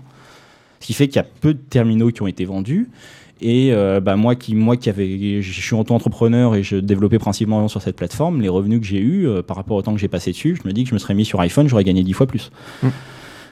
C'est clair. Donc, Mais, mais c'est dommage parce qu'en plus, bon, je pense que l'OS était bien et bien, Il y avait peut-être un problème de hardware aussi, parce qu'à l'époque, les, télé- les premiers téléphones qui sont sortis n'étaient pas forcément. Ah non, non, en fait, euh, bah, l'avantage, ce qu'a fait, ce qu'a fait Apple pour éviter, enfin Apple, euh, Microsoft pour éviter d'avoir les problèmes d'Android, c'est qu'ils ont mis un, Oui, ça, c'est une très bonne idée. un- des, des capacités minimum pour faire tourner. C'est-à-dire qu'il fallait avoir un, processeur Et des aussi. GHz. Euh, Il y avait des options, mais seulement dans le châssis du Non, téléphone. mais des résolutions aussi d'écran. Oui, alors il y a que du 480 par 800, mais en fait ils ont prévu une résolution plus basse qui a jamais été faite, mais pour des téléphones qui pouvaient être moins chers. D'accord. Mais euh, en fait voilà, ils ont enfermé, c'est-à-dire que vous pouvez faire plus, mais vous ne pouvez pas faire moins. Ce qui Hmm. fait que n'importe qui, en fait, à la base, c'était vous achetez un téléphone à 200 euros ou à 600 euros, vous aurez la même la même, Expérience euh, la même utilisateur. expérience utilisateur. Ah, par contre, sur le téléphone à 600 euros, vous aurez un superbe écran AMOLED, euh, vous aurez la caméra Hmm. 20 mégapixels. Enfin, pour moi, ils ont pris le meilleur des deux mondes, à savoir euh, le fait de pouvoir être- d'avoir plusieurs constructeurs comme Android Mm. et pouvoir bénéficier de la créativité de plein d'autres boîtes et de l'attachement des gens à différentes marques et le fait que les choses soient unifiées pour les développeurs, à savoir la résolution, le fait qu'il y ait plein de résolutions, il n'y a rien de plus chiant. Ah Et le fait de pouvoir prévoir euh, que euh, ça se trouve, il y a des téléphones super lents, donc optimiser encore plus son code, ou etc. Donc là, là-dessus, je pense qu'ils ont très bien joué. Oui, Xil. Alors, je vais peut-être dire une connerie, mais il me semblait qu'il y avait aussi un autre problème euh, qui était que ils n'avaient pas grand monde qui, euh, niveau euh, créateur hardware de téléphone, qui, euh, qui était motivé pour mettre du Windows Phone dessus, parce que si je me trompe pas, hein, Windows Phone est payant. Apple euh, a pas ce problème dans le sens où ils sont à la fois constructeurs et enfin ils sont pas Ils sont- ils sont constructeurs surtout mais constructeurs. euh, oui enfin bon voilà bref Euh, et par contre euh, euh, merde Android est gratuit non? Oui, alors, non, ça c'est une- ça, c'est faux. Ou c'est une euh, faux parce qu'en fait, par exemple, il faut savoir que Microsoft touche plus sur un téléphone Android vendu que sur un téléphone Windows Phone parce que, par exemple, HTC et Samsung payent des brevets utilisés dans leur surcouche à Microsoft. Ils utilisent des technologies Microsoft dans leur surcouche. Donc, en fait, ils payent au final plus cher. Euh, ne serait-ce que pour ces licences-là, et ensuite il faut développer les surcouches. Alors que sur, euh, sur Windows Phone, il n'y a pas besoin de développer les Alors, surcouches. pas obligé de développer une surcouche sur Android. Mais il y a un deuxième Ouais. problème avec Android, c'est qu'au final, la version gratuite, c'est la version open source d'Android. Donc si jamais Orange euh, dit, voilà, je veux Android, je mets dessus, enfin, pas Orange, mais un constructeur, je mets Android dessus, et ben il a Android, mais sans l'Android Market, sans Google Maps, sans tous les services Google qui, eux, ne sont pas open source et ne sont pas gratuits. Puis, ils doivent pas redévelopper les drivers aussi sur ça s'ils utilisent des trucs spécifiques. Ça, je sais pas. Mais sûrement, il doit avoir un minimum de drivers à faire, mais ça, à la rigueur, c'est le lot de tous les constructeurs. Mais pour le coup, euh, oui, tu peux avoir la version nue d'Android, mais par contre, dès que tu as la version, euh, la full expérience Android, et d'ailleurs, dans le kit de développement, tu, tu, sais, tu veux faire euh, pour de l'Android 2.0 ou, euh, ou pour de, de- du Google Android 2.0 et tu, tu choisis lequel tu coches. Et ben il y en a un où il y a tous les services et l'autre où il y a que dalle et juste l'OS. quoi. Donc il y a, il y a quand même une illusion du gratuit autour d'Android. et pratiquement parlant qu'est-ce que font les constructeurs? Est-ce Ah que bah, je pense qu'ils payent- ils négocient des licences avec euh, tous Google. ou, euh, De toute façon, un Android sans Chinois. l'Android Market. Bah non, mais t'as des euh, justement. Bah après, il y a plein de constructeurs taïwanais, chinois, etc., qui fabriquent des devices euh, qui sont pas forcément connectés à l'Android Market ou, ou qui, qui ont pas forcément ces services-là, et d'ailleurs qui sont pas forcément des devices qui pourraient bénéficier des applis. Android, on le retrouve dans, dans plein de trucs, en industrie, dans de l'embarqué. Mm. Maintenant, il y en a partout. Moi, quand j'étais chez Google, euh, c'était la semaine dernière, la majorité des mecs que j'ai rencontrés là-bas, euh, qui étaient invités aussi, c'était pas des gens qui développaient sur mobile. C'était euh, JC2Co euh, pour foutre euh, l'Android dans leur, euh, leur panneau d'affichage de métro. C'était que des mecs qui Ah, mettaient l'Android m'intéresses. papa. Ouais, bah et, pour le coup, le JC2Co, justement, je peux peut-être pas, pas trop. Peut-être pas trop donner les noms. Il- y avait d'autres boîtes, par exemple, je sais plus qui avait, avait- un projet, et justement là, ils voulaient utiliser un service Google qui était Google Earth dans ce projet-là. Et ben là, ils, ils allaient chez Google pour discuter de comment. et ben, là, il faut la version avec Google Earth, mais Google Earth, c'est pas un produit gratuit. Donc, donc il y a une illusion du gratuit Android euh, qu'il faut pas forcément. euh, Mm. Voilà, faut faire gaffe. Euh, et après, je pense que Microsoft a, des, a, des a une puissance de feu par rapport aux constructeurs, a des partenariats depuis très longtemps, C'est est très puis- puissant. Puis et- je pense qu'au pire, si Windows Phone, de toute façon, ne fait pas beaucoup de ventes maintenant, ils feront comme la Xbox, puisque de toute façon, ils ne peuvent pas se permettre de ne pas être sur le marché des mobiles. C'est-à-dire que si pendant 5 ans, ils perdent de l'argent dessus, pendant 5 ans, ils perdront de l'argent dessus, et ils, ils n'arrêteront pas tant qu'ils n'auront pas réussi. Et vu qu'ils ont du fric et que euh, bah, quand, quand on fait, euh, je sais plus c'était quoi, c'est presque 20 milliards de bénéfices par an, je pense qu'on peut se permettre de mettre un peu d'argent. Puis une- pour le mobile, ils n'ont pas le choix. Donc quand tu es un constructeur, tu sais que de toute façon, ça va être un partenaire à long terme et qu'il va mettre plein de pognon sur la table et que, et que voilà, il va t'aider à faire ton téléphone. donc euh, donc là-dessus, je pense qu'au niveau hardware, ils trouveront toujours des gens pour, euh, avec qui travailler. Pourtant, ils ont, il y a peu de constructeurs qui mettent euh, du, du Windows Phone sur leur, euh, Alors, sur leur téléphone pour le Pour moment. l'instant, on a HTC, LG, Samsung. Euh, Il y avait eu des rumeurs avec Asus et Sony, mais Asus, il y a eu des prototypes qui sont sortis mais qui sont jamais arrivés. Et C'est-à-dire que là- Asus voulait faire des téléphones? Bah, Asus a sorti un prototype de Windows Phone euh, qui n'a été utilisé qu'en interne, qu'on peut voir. Euh, J'en parle parce que normalement c'est c'est sous des informations confidentielles, mais on les a vus euh, 15 000 fois euh, Sur Internet. euh, sur Internet et même lors de vraies conférences ou des trucs comme ça. Donc ça a été complètement lâché par Microsoft. Là, il y a, je crois que c'est Fujitsu qui a présenté son, son Windows Phone pour la première, la prochaine génération, qui lui est euh, waterproof. Il tourne, il tourne jusqu'à 3 mètres de Eh profondeur ben, moi, moi, acheté ce Desire et waterproof. Il est tombé dans l'océan et il est très bien survécu. Non, je pense que- je comprends parce que avec euh, tout ce qui s'est passé avec euh, Fukushima et, et le dernier tsunami, je comprends 3 mètres de profondeur. hein, tu vois. Non, je, bah, je pense que ça arrivera à marcher, mais si tu veux, c'est dommage dans le sens où des, moi, je, en tant qu'auto-entrepreneur, c'était à côté, donc c'était pas vraiment, euh, je, je mettais pas mon salaire ou, ma, ou mon- le loyer de ma maison en jeu, mais il y a des gens qui ont parié sur sur ce téléphone-là et qui ont qui prennent un an de retard parce que euh, Microsoft, qui a pour Kinect été capable de mettre près d'un milliard sur la table pour l'opération marketing, l'a pas fait pour Windows Phone, alors qu'au final, euh, bah, Windows Phone est pour moi quand même plus important. Même si Kinect est une évolution technologique, ça reste un produit Xbox à côté, alors que Windows Phone, c'est toute une Avec nouvelle tout ça, plateforme.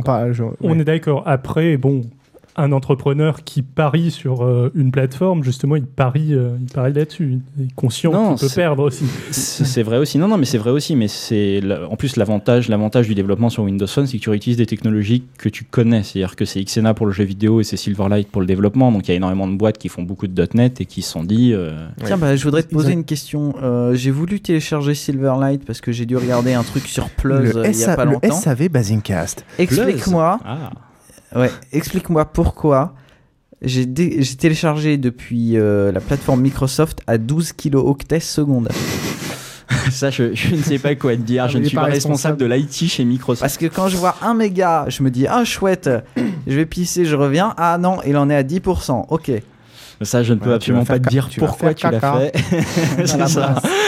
T'as choisi la mauvaise commission. Exactement. Euh, ça, pour le coup, pour peu qu'il y ait eu un serveur, un problème sur la ferme de serveur, un problème sur le truc, enfin, ça peut venir de n'importe où. Putain, mais attends, on se croirait en 99 quoi. Ah, T'aurais fait caca, tu n'aurais rien su. Euh, non, non, il a fallu 7 minutes. euh. Alors, là, là, ça, faudrait vraiment que j'ai Microsoft de prendre soin de ton transit. Ouais.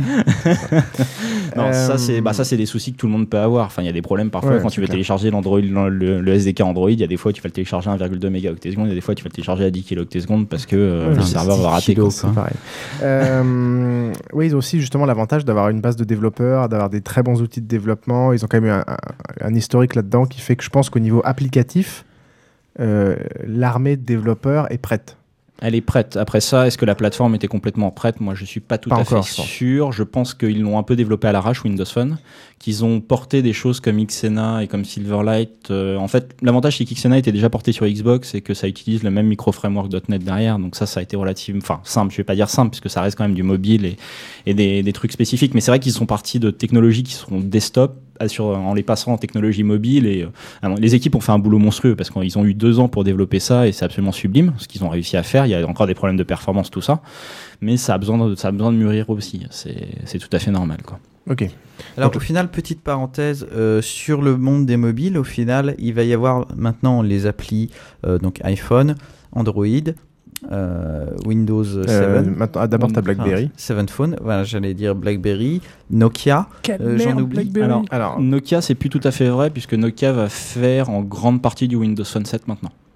ah oui, c'est marrant, il y a quand même des rumeurs Et- en ce moment. Et Alors, Nokia, avant ça, c'était Symbian, hein, c'était pas. euh, C'était Symbian, oui, c'est enfin, ça pas- reste- C'est pas que euh, Nokia. Enfin, le avait- Store, ça Oui, reste mais- euh, du Nokia. Enfin, je veux Voilà, dire, le la seul ba- app store euh, Symbian, c'est Nokia. À, à la base, il me semble qu'il y avait, euh, enfin, il Ah. y avait Sony qui était Il dessus. y avait, il y avait énormément de il y gens avait qui beaucoup de gens. l'utilisaient, mais Ouais. euh, maintenant Symbian, c'est quasiment devenu euh, égal à Nokia. Enfin, C'est totalement mort. Donc je sais pas si j'en oublie, mais c'est euh, en, en fait on Bah, en, se retrouve. en tant, en tant que développeur, en gros, euh, t'as iPhone, Android. Euh, Et ils se parce que les- c'est là où ça se vend. C'est voilà. Parce Et que là ça où- se bat pour la troisième place. C'est là où tu as un public. Après, tu as des, des marchés de. Tu, tu as pour certains mondes professionnels spécifiques le BlackBerry, qui est encore là, mais BlackBerry va, va peut-être avoir une stratégie de développer des, des- un OS, enfin tout le même, mais avec une compatibilité avec appli euh, Android. Android. Comme ça, sur le Playbook, Et leur ça, ce serait la, la meilleure solution pour eux, et j'espère qu'ils le feront, et j'espère pour moi qu'ils le feront. Euh, en dehors de ces trois, par- trois plateformes, pour l'instant, il n'y a rien. Le reste, c'est des, des. Pourquoi des- euh, Nokia, tu trouves que c'est. Ah, ça n'existe pas, il n'y a personne qui télécharge En des fait- applis sur Nokia, il n'y a rien, ça n'existe pas. Bah, en fait, il y a personne qui télécharge des applis parce qu'il n'y a pas d'appli Non, aussi. non, non, Si, il y a beaucoup d'applis sur, le Play Store, mais il y a peu de téléphones qui sont capables de les faire tourner. C'est-à-dire que tu as les flagships Nokia, mais qui au final coûtent aussi cher qu'un iPhone, et les gens, tant qu'à faire, vont Ah acheter oui. un iPhone.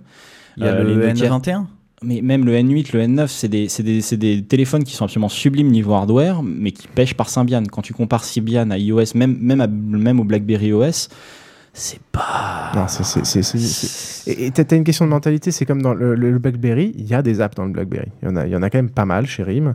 Euh, mais euh, c'est pas dans le- les gens ne savent même pas où est le store sur leur téléphone, alors que les- pour le coup là les téléphones sont capables de télécharger et tout. C'est pas dans leur habitude. Le- le- L'écran est pas assez grand, le machin. Même quand ils font un modèle avec l'écran assez grand, c'est pas dans leur. euh, c'est- L'OS c'est pas fait pour ça. Le public est pas fait pour ça. C'est c'est un peu une related, mais pour l'avoir testé une fois, quel est l'intérêt de ce... Enfin, je- je- pour moi, l'interface, l'expérience utilisateur BlackBerry, si tu veux, est pire que celle de Symbian. Et Oui. ce- ça, ça le place euh, très très bas. Bien de l'avoir utilisé, moi j'ai rien à lui reprocher. Oui, T'as des serveurs enfin bon, sécurisés c'est pas- pour voilà, RIM c'est pas un derrière, smartphone, euh, professionnel. T'as t'as- t'as l'interfaçage, tout un système sécurisé, l'interfaçage connu avec plein de, de, de, de systèmes d'information de ton entreprise. Euh, c'est mais moi, les gens que je connais qui achètent du BlackBerry, c'est pas pour ça. hein. Non, ma- maintenant le nouveau. BlackBerry, il est trop compliqué. Moi, tous les gens que je connais qui en ont acheté, ils l'utilisent pas. Euh, même pas, euh, ils ils l'utilisent même pas à ce que eux ils voudraient faire, qui est déjà ridicule par rapport à ce que le BlackBerry peut faire, parce qu'ils savent pas l'utiliser. Le nouveau, parce que c'est le nouveau trop public de. BlackBerry, c'est euh, les jeunes américains de 14 ans. Euh, tapent, qui tapent, c'est parce que tu veux taper du 200. Je crois que c'est la moyenne. Je sais plus, j'avais vu des chiffres à, à 150 textos, 200 textos par jour. C'est ça. Il y a un public en Asie aussi. Hein. Euh, Et en je- Asie aussi, ouais. qui veut taper très vite sous la table, sous le bureau. Qui avait avant des En- téléphones en sliders Indonésie, spéciaux euh, et qui sont passés sur le BlackBerry. Tout le monde utilisait des, des BlackBerry. Et BlackBerry change de stratégie en disant que de Parce toute qu'il y a façon. un clavier? Ouais, c'est la force de BlackBerry, c'est que la- toute la, toute la majorité de leurs mobiles ont un clavier Même, hardware. même ceux qui étaient 100% tactiles avaient un écran tactile qui était monté sur un petit, sur un petit ressort, ce qui fait que tu, tu sentais sentais les comme touches. quand tu cliquais euh, vraiment. Et Donc, ça, ils, genre- ça, ils l'ont compris. Et résultat, maintenant, ils s'orientent plus vers euh, les Jones. euh, et toutes leurs pubs sont vers les Jones. Ils sponsorisent des concerts, des machins, des trucs. Et donc, le monde professionnel se déplace plutôt vers l'iPhone. Parce qu'en plus, les gens voulaient avoir Ah un iPhone à côté. C'est ça. Alors il y a aussi pas mal de compagnies qui vont par contre passer sur Windows Phone. C'est le cas de Dell parce que les, les- en fait les, le BlackBerry, toute la- l'application BlackBerry se greffait sur les applications Exchange qui sont le professionnel de le côté professionnel de Microsoft Mhm. et que ça coûtera moins cher au système d'information de juste virer le côté BlackBerry et de mettre un Windows Phone en Mm. face qui a qui est pas un iPhone au niveau du nombre d'applications mais qui a le même genre d'interface cool, le même genre de système cool Mm. Et et, ça coûte vachement moins cher que d'avoir à, à C'est là où je pense où Microsoft peut faire son trou. C'est euh, départ de rime de ce marché.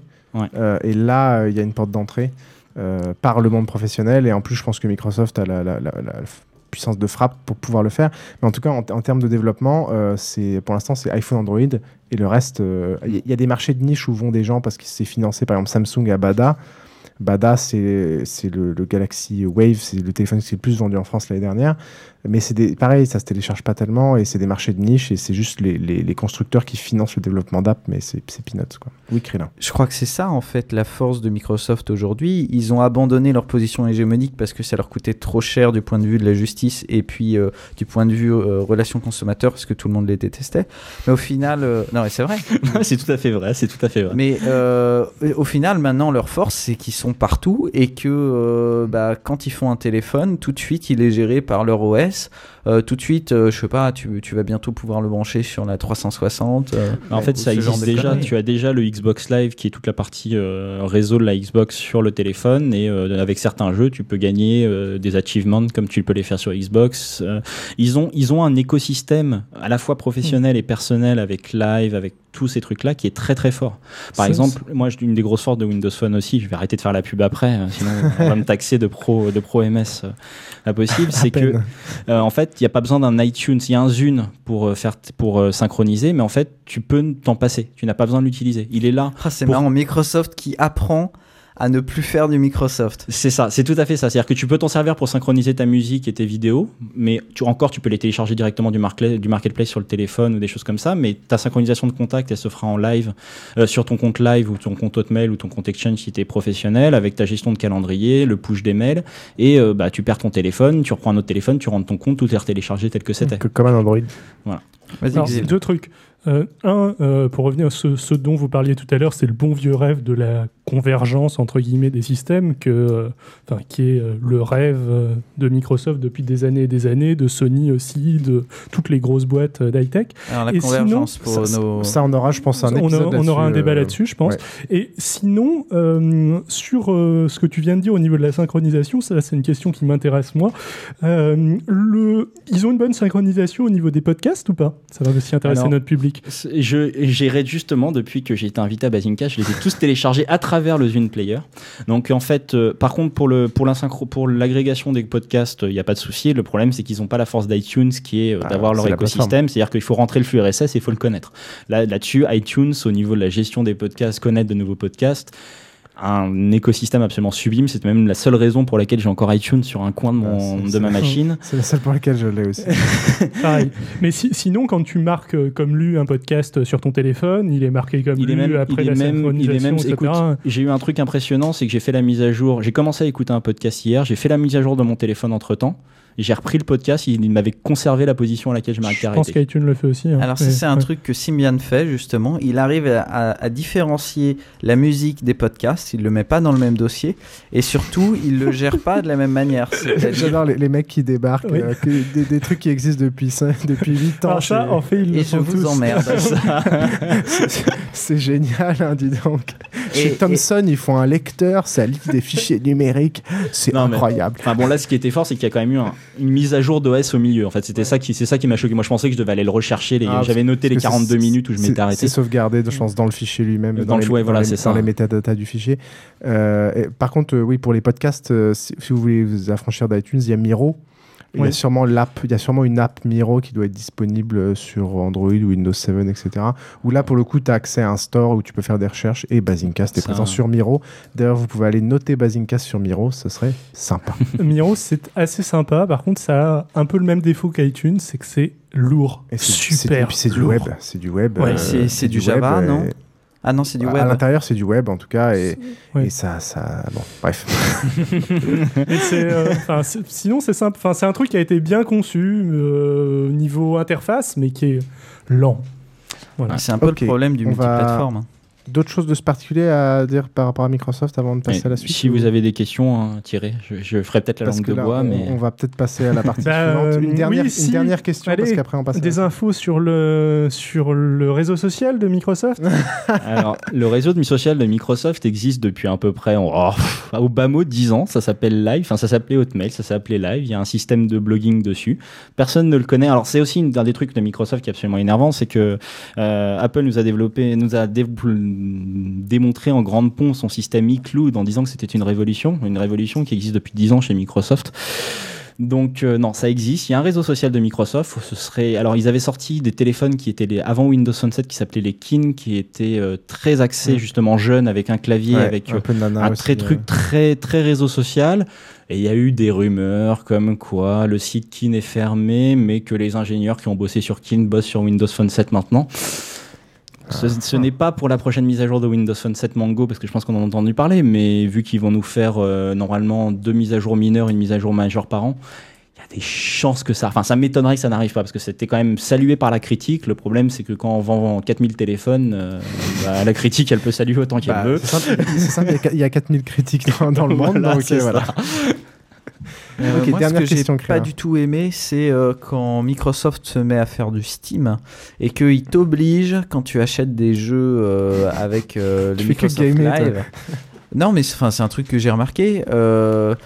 Donc, il t'oblige à euh, te créer un compte, donc comme un compte Steam, et à lier euh, le jeu que tu as acheté à ce compte. Et tu ne peux pas jouer au jeu tant que tu ne l'as pas euh, validé sur le net. Ça, Donc, je perso, tout- moi, dans ces cas-là, je n'achète pas le jeu et j'y joue quand même. Je suis tout à fait d'accord. En fait, c'était la volonté de Microsoft a eu un gros succès avec le Xbox Live, donc qui était le réseau de jeux sur Xbox. Ils ont fait la même chose avec Game for Windows Live, qui ne s'appelle plus Game for Windows Live maintenant, qui s'appelle Xbox Live for PC.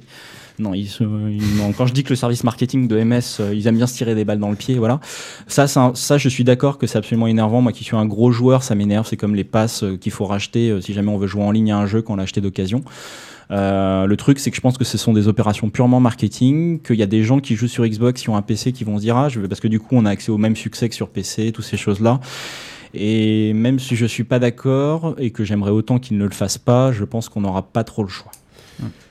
Ouais. D'un autre côté, ça, bon, ça peut avoir des intérêts quand tu commences à pouvoir, comme c'est le cas de- sur Steam, si je me trompe pas, euh, retélécharger ton jeu à volonté, etc. Quand euh, quand Ah, on a besoin. Est-ce que c'est le- cas au niveau du service de Microsoft il, il me semble, il me semble. En tout cas, les jeux achetés directement sur le market, c'est sûr. Après ça, les jeux en boîte, ça m'étonnerait que Microsoft le fasse pas. Mais après ça, il y a peut-être eu une période de transition pendant laquelle les jeux n'avaient pas leur équivalent numérique. Je pense que si le jeu a l'équivalent numérique, c'est la clé de CD qui fait foi et c'est pas le reste. Après ça, il y a peut-être justement une période Parce de transition. Moi, je m'étais qui- retrouvé dans un truc qui m'avait bien fait chier au niveau de Windows 7. C'est que j'ai acheté un Windows 7, oui, de pas cher euh, avant, avant sa sortie. 5 euros C'est sur. à euh, 50 euros Euh, ouais. Euh, si ce n'est que euh, je ne peux plus le télécharger. Donc là, j'ai ma clé légale, mais je suis obligé d'aller le télécharger chez, sur euh, des endroits qui sont pas tout à fait légaux pour euh, Attends, pouvoir je- utiliser je mon truc. comprends pas ça. En fait, tu l'as acheté sur le store US, enfin sur un store en ligne. Sur euh, le, leur système de preview, euh, Alors- je peux toujours me connecter au compte. Ils me proposent toujours le lien. Je clique sur le lien. Le lien est mort. Alors après ça, alors si le lien est mort, faut que tu envoies un, un ticket au support parce que ça m'étonne beaucoup. Moi je sais que les Windows 7 comme j'étais à l'époque euh, Microsoft Student Partner, j'avais accès hein, avec un compte MSDN où j'en avais des licences gratuites. Euh, ça m'étonnerait que tu puisses pas le retélécharger si le lien est mort, c'est peut-être une bêtise de leur part ou si tu l'as acheté dans les previews, t'es- ils ont peut-être fait une mise à jour du lien sans le faire sur ceux qui l'avaient acheté sur la preview. À mon... Franchement Microsoft, si tu leur envoies un mail au support ou que tu, leur... tu les appelles en disant j'ai ma clé de CD, j'arrive pas à le retélécharger, même ils t'enverront un CD gratuit Ouais, en te ouais. disant. euh, Moi, je me rappelle à l'époque. Bon, bah, je vais râler. Tu avais des trucs tu où tu avais des limitations, où tu réinstallais 15 fois le truc et là, ils disaient Ah non, c'est pas le droit, vous Voilà. n'avez pas grave. Bah, ça, elles sont du toujours moment hein. que tu fais l'effort et que tu appelles, la nana, elle te pose un zéro question. C'est OK, pop C'est ça. débloqué, Ils y a peuvent pas te de poser problème. une ou deux questions, mais jamais bien méchantes. Et c'est vrai, ça aussi dans mon boulot où euh, ils sont souvent en train de, euh, de jongler avec les clés CD valides et compagnie. Euh, en gros, ils ont, ils ont expliqué que quand tu as euh, trop installé un, un XP parce que euh, tu l'as installé sur 5 PC, mais que à chaque fois euh, tu, le PC est mort, etc. Ça euh, il suffit juste d'appeler et euh, tu. euh, Tout à fait. C'est alors, ça. suivant les versions, soit tu as un serveur, soit tu as un Indien derrière, soit tu as une, Ouais, une ça- fille, mais. euh, Ouais, non, Ok. non, ils sont, ils sont relativement. bah, De toute façon, les licences Windows sont suffisamment chères pour qu'heureusement qu'il y ait ce genre de support Bah, derrière. S'il y a un 10 millionième des gens qui, qui appellent, ça va, vu le prix qu'on paye. Euh, ça- oui, je pense qu'ils sont Enfin, assez paye. ils ça, sont fait assez ça fait longtemps que je n'ai pas payé une licence. euh, Ah, c'est le. Microsoft. Bah, en fait, j'ai arrêté, à partir de la fin d'XP. Donc... euh, Oui, donc bah, c'est sûr, voilà. Voilà, voilà. Ok, bah, c'était très intéressant. Et donc, Pierre, va nous parler des nouvelles interfaces homme-machine et pas plus particulièrement de Kinect.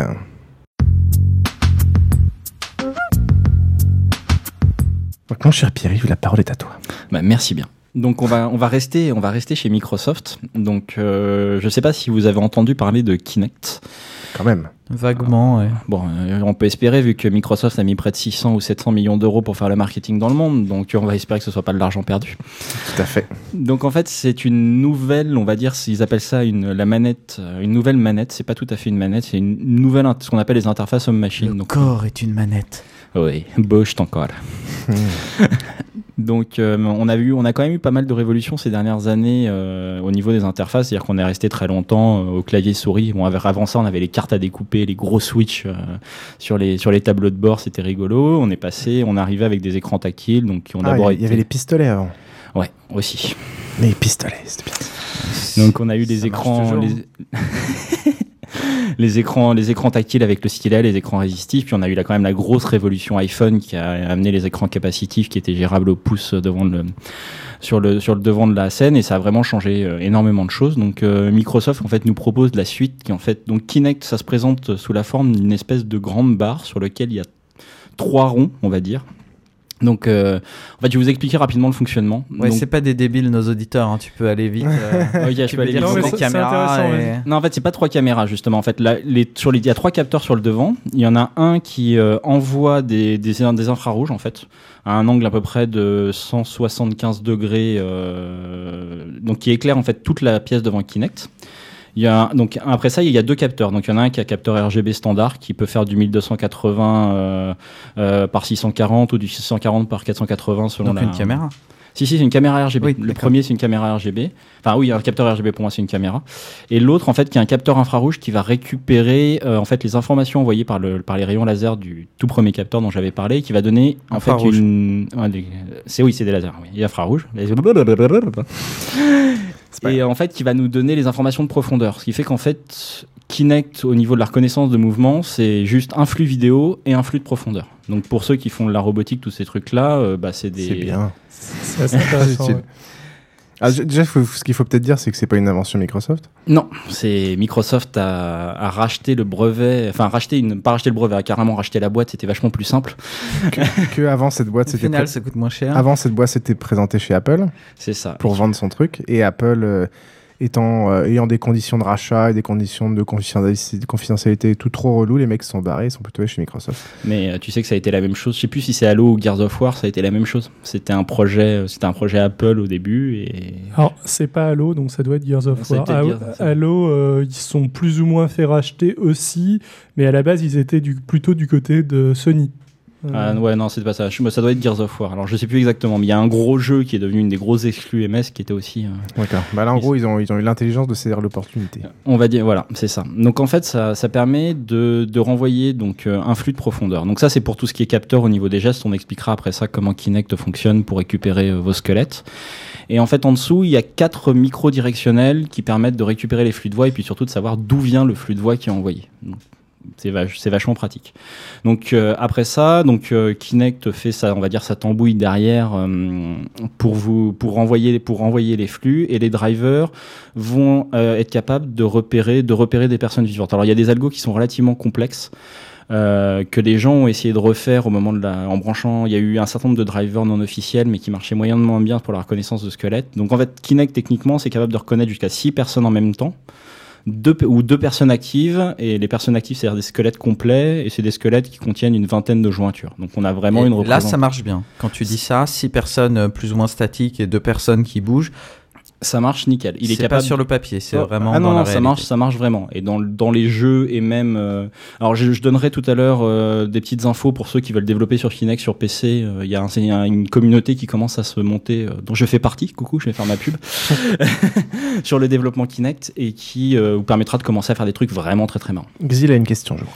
Oui, alors vite fait, tu, peux expliquer pourquoi est-ce que c'est plus simple euh, de repérer des personnes statiques que des personnes mobiles? Ça me semble pas évident. Alors en fait, c'est pas statique, c'est-à-dire que s'il repère six personnes qui sont non joueurs, il va se baser en fait sur le haut du sur le haut des personnes en fait, sur leurs épaules et le haut de la tête et il essaiera pas de chercher, il essaiera pas de chercher tous les joints du corps pour jouer.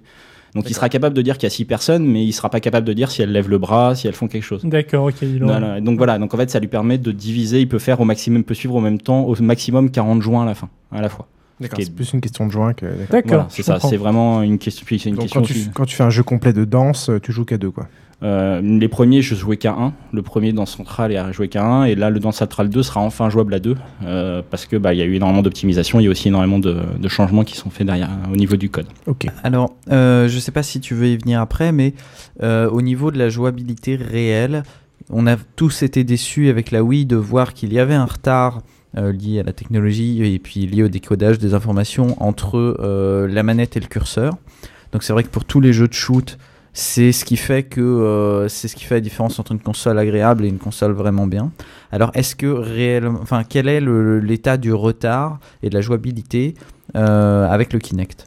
Alors là, je vais te dire que ça dépend. C'est le même problème qu'on a sur la Wii. C'est si tu veux que ce soit ultra précis, tu auras en fait des temps de calcul. En fait, le flux vidéo qui sera envoyé sera toujours envoyé à la même vitesse. Mhm. Ça va être les algos qui vont faire tout ce qui est détection squelette qui, va, qui vont pêcher derrière. Donc si tu as un PC ultra puissant, le truc va peut-être pouvoir se passer en, en un- 10 millisecondes, 5 millisecondes. Et vu qu'on parle de, de consoles qui sont toujours Sur- pareilles, Voilà, donc en fait, il faut, c'est énormément de boulot au niveau des développeurs pour qu'ils arrivent à trouver le, le juste milieu entre jouabilité et euh, jouabilité et fun et précision. Quand on regarde Kinect Joyride, qui est un espèce de jeu de voiture, euh, bah en fait, on se rend compte que si on fait rien, bah le jeu, le jeu t'amène presque, te permet de gagner presque en faisant rien, puisqu'en fait, il va y avoir un certain nombre de tricheries qui vont t'aider à tourner, qui vont prendre en compte plus ou moins Ouais, tes j'avais vu mouvements. des vidéos de ça. C'est de toute façon le jeu vidéo, c'est toujours la même chose. C'est du, c'est de la poudre aux yeux pour faire un truc fun. Donc, Mm. euh, il compense les, les problèmes. Je, je vais être le méchant, là, je vais aller dans le sens de Krillin. Euh, moi, ce que j'ai pas mal entendu, alors j'ai pas expérimenté Kinect, Kinect mais j'ai j'ai, euh, écouté pas mal de tests ou euh, lu pas mal de tests là-dessus. Ce qu'ils avaient l'air de dire, c'est que justement, ce temps de latence était plus important sur Kinect que euh, sur la Wii ou sur, euh, le, Déjà, sur le Move. déjà, ce qui me semble normal, mais ce qui est gênant euh, niveau expériment, expériment niveau utilisateur, euh, enfin ce qui est Ouais, super sûr. gênant Ouais, pour jouer. Quoi. Si tu veux jouer à des jeux casual, comme c'est le cas sur la Wii, hein, la Wii est une très bonne console pour les, pour les jeux casual, mais tous les gamers qui sont allés sur la Wii en mais- espérant l'expérience de jeu, Mais que même, sur des jeux, même Kinect. sur des jeux casual, quand tu tapes ta balle de golf, t'as envie de la taper quand tu la tapes, pas deux secondes plus Ouais, tard. mais le joueur, euh, tu t'en rends pas compte. Ah, si, Euh, si, si. Non, non, Enfin, non. en Alors, fait, déjà, la grosse différence entre les deux plateformes, c'est le fait qu'avec la Wii, avec, entre guillemets, tu peux tricher. C'est-à-dire, quand tu joues au tennis, tu fais un, tout, un petit mouvement de poignet tout pourri en restant assis dans ta chaise, ça marche. Une fois que tu ça maîtrises. dépend, ça dépend quel jeu. Oui, oui. Les bons Euh, pour- les bons joueurs ils restent assis, ils bougent un tout petit peu le poignet Oui, oui. et ça fait le méga truc. qu'il Parce faut. que il n'y a pas beaucoup de. En réalité, ils captent que euh, la détection Oui, des c'est ça, mouvements. capte un peu mieux avec alors, le- après- alors que le- Kinect, pour le coup, Oui, et puis après ça, c'est aussi aux gens de s'y mettre. Enfin, je veux dire, sur Wii, euh, si tu fais le, si tu fais le petit mouvement juste pour faire ton score, enfin, je vois pas l'intérêt. Si tu Oui, joues oui, entre amis, c'est vraiment jouer. C'est vrai qu'avec Kinect, tu peux pas tricher. Alors que Kinect soit plus ou moins réactif, c'est toujours la même chose. Ça va dépendre de la manière dont c'est codé, de la manière de précision, de la précision que va demander le. Toi, t'as joué à des jeux avec Kinect? Alors j'ai joué avec des jeux avec Kinect euh, même avant sa sortie. J'ai vu par exemple sur le jeu de boule, le jeu de bowling, euh, j'ai vu les différentes étapes de développement avec différentes étapes de précision. Et le tout c'est d'arriver à trouver pile le bon réglage Et pour toi, soit en tant que gamer, tu penses quoi du, du temps euh, de latence pour les jeux que tu as testés? Pour moi, pour du casual, c'est génial. Pour du hardcore, c'est- pour du hardcore, ça peut être utilisé euh, pour des trucs Wii, annexes. Pour des trucs annexes, par exemple, dans Mass Effect 3, il y aura toute la gestion de voix qui sera faite, c'est-à-dire qu'on sera plus obligé de sélectionner les, les, les dialogues euh, à, à la voix, à la, enfin, à la manette. On, on lira le dialogue et euh, ce sera sélectionné. Donc, je pense que c'est des Oh, trucs annexes. Je pense pas qu'on puisse vraiment, pour l'instant, faire du. on a T'avais le système de montage d'armes, d'armes aussi dans Tom Clancy qui avait, qui avait l'air Oui. assez impressionnant, mais en même temps, c'est pas véritablement ludique, quoi. Très scénarisé Ouais. surtout, c'est-à-dire que tu vas avoir un certain nombre de gestures qui vont être faites, mais euh, tu joueras pas. Enfin, c'est très joli d'écarter les bras et que l'arme éclate et sélectionner les trucs, ça, ça marchera bien. Ça, ça Mais- fait très film de SF, quoi, mais c'est pas du gameplay. Ah non, mais c'est pas du gameplay pour l'instant. Je pense que Kinect tel qu'on a, tel qu'on l'a aujourd'hui, ce sont les premiers pas. C'est-à-dire qu'on va arriver, à mon avis, avec la prochaine génération de consoles Microsoft, on va arriver à un Kinect 2 entre parenthèses qui sera beaucoup plus précis, qui prendra, qui aura des surfaces de reconnaissance beaucoup plus impressionnantes, et qui aura la puissance de calcul qui sera là derrière pour être capable d'avoir des temps de latence moins longs. Et puis, je, je- je pense qu'il faut arrêter de croire qu'on va faire du hardcore gaming avec ce genre d'interface. Ah non, non, mais c'est. Enfin, euh, un nous, un jeu- nous, un on jeu- y a cru parce qu'on n'a pas eu énormément d'infos, mais. euh, Ah non, non, mais. Moi, ai Non, pas mais cru. Microsoft l'a vendu. Moi j'y ai cru en- pour en la Wii. hardcore gamer. Je m'en suis méfié pour le Kinect parce que ça me paraissait beaucoup plus violent comme traitement que, euh, que, que pour la Wii.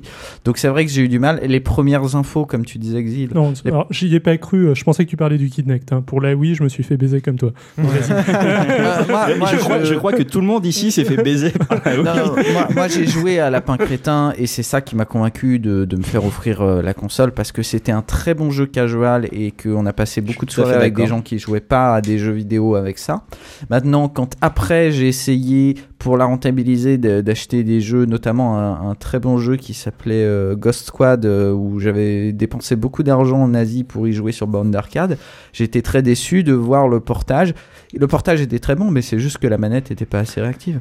Et puis surtout, il y a une chose aussi, c'est qu'on essaye d'amener de nouvelles interfaces en machine sur des jeux qu'on connaît déjà au lieu d'en inventer de nouveaux. Oui, c'est sûr tout un à jeu, fait. un gameplay qui a été fait à la manette et au clavier, l'adapter sur Kinect, pour moi, c'est pas la peine. Oui, tout à fait d'accord. Euh, je, je sais pas, puisqu'on en est là, est-ce que quelqu'un a testé euh, donc la Wii par rapport à Wii Plus, donc avec le, le- le petit truc qui colle au cul des manettes, par rapport à PS Move?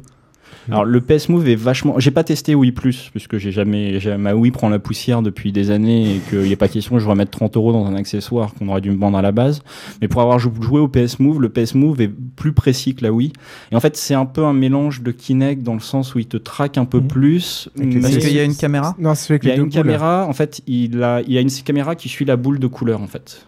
D'accord. Donc il y a la caméra et t'as les vrais mêmes gyroscopes que dans le Wii Plus, que dans le Wii euh, Plus. Ça, Euh, ça a été très mal vendu, mais ludiquement parlant, a priori, les, les retours sont plutôt pas mal au niveau du. Mais euh, le problème, c'est mais comme sur. Kinect, c'est qu'il n'y a pas de jeu. Oui, c'est les jeux.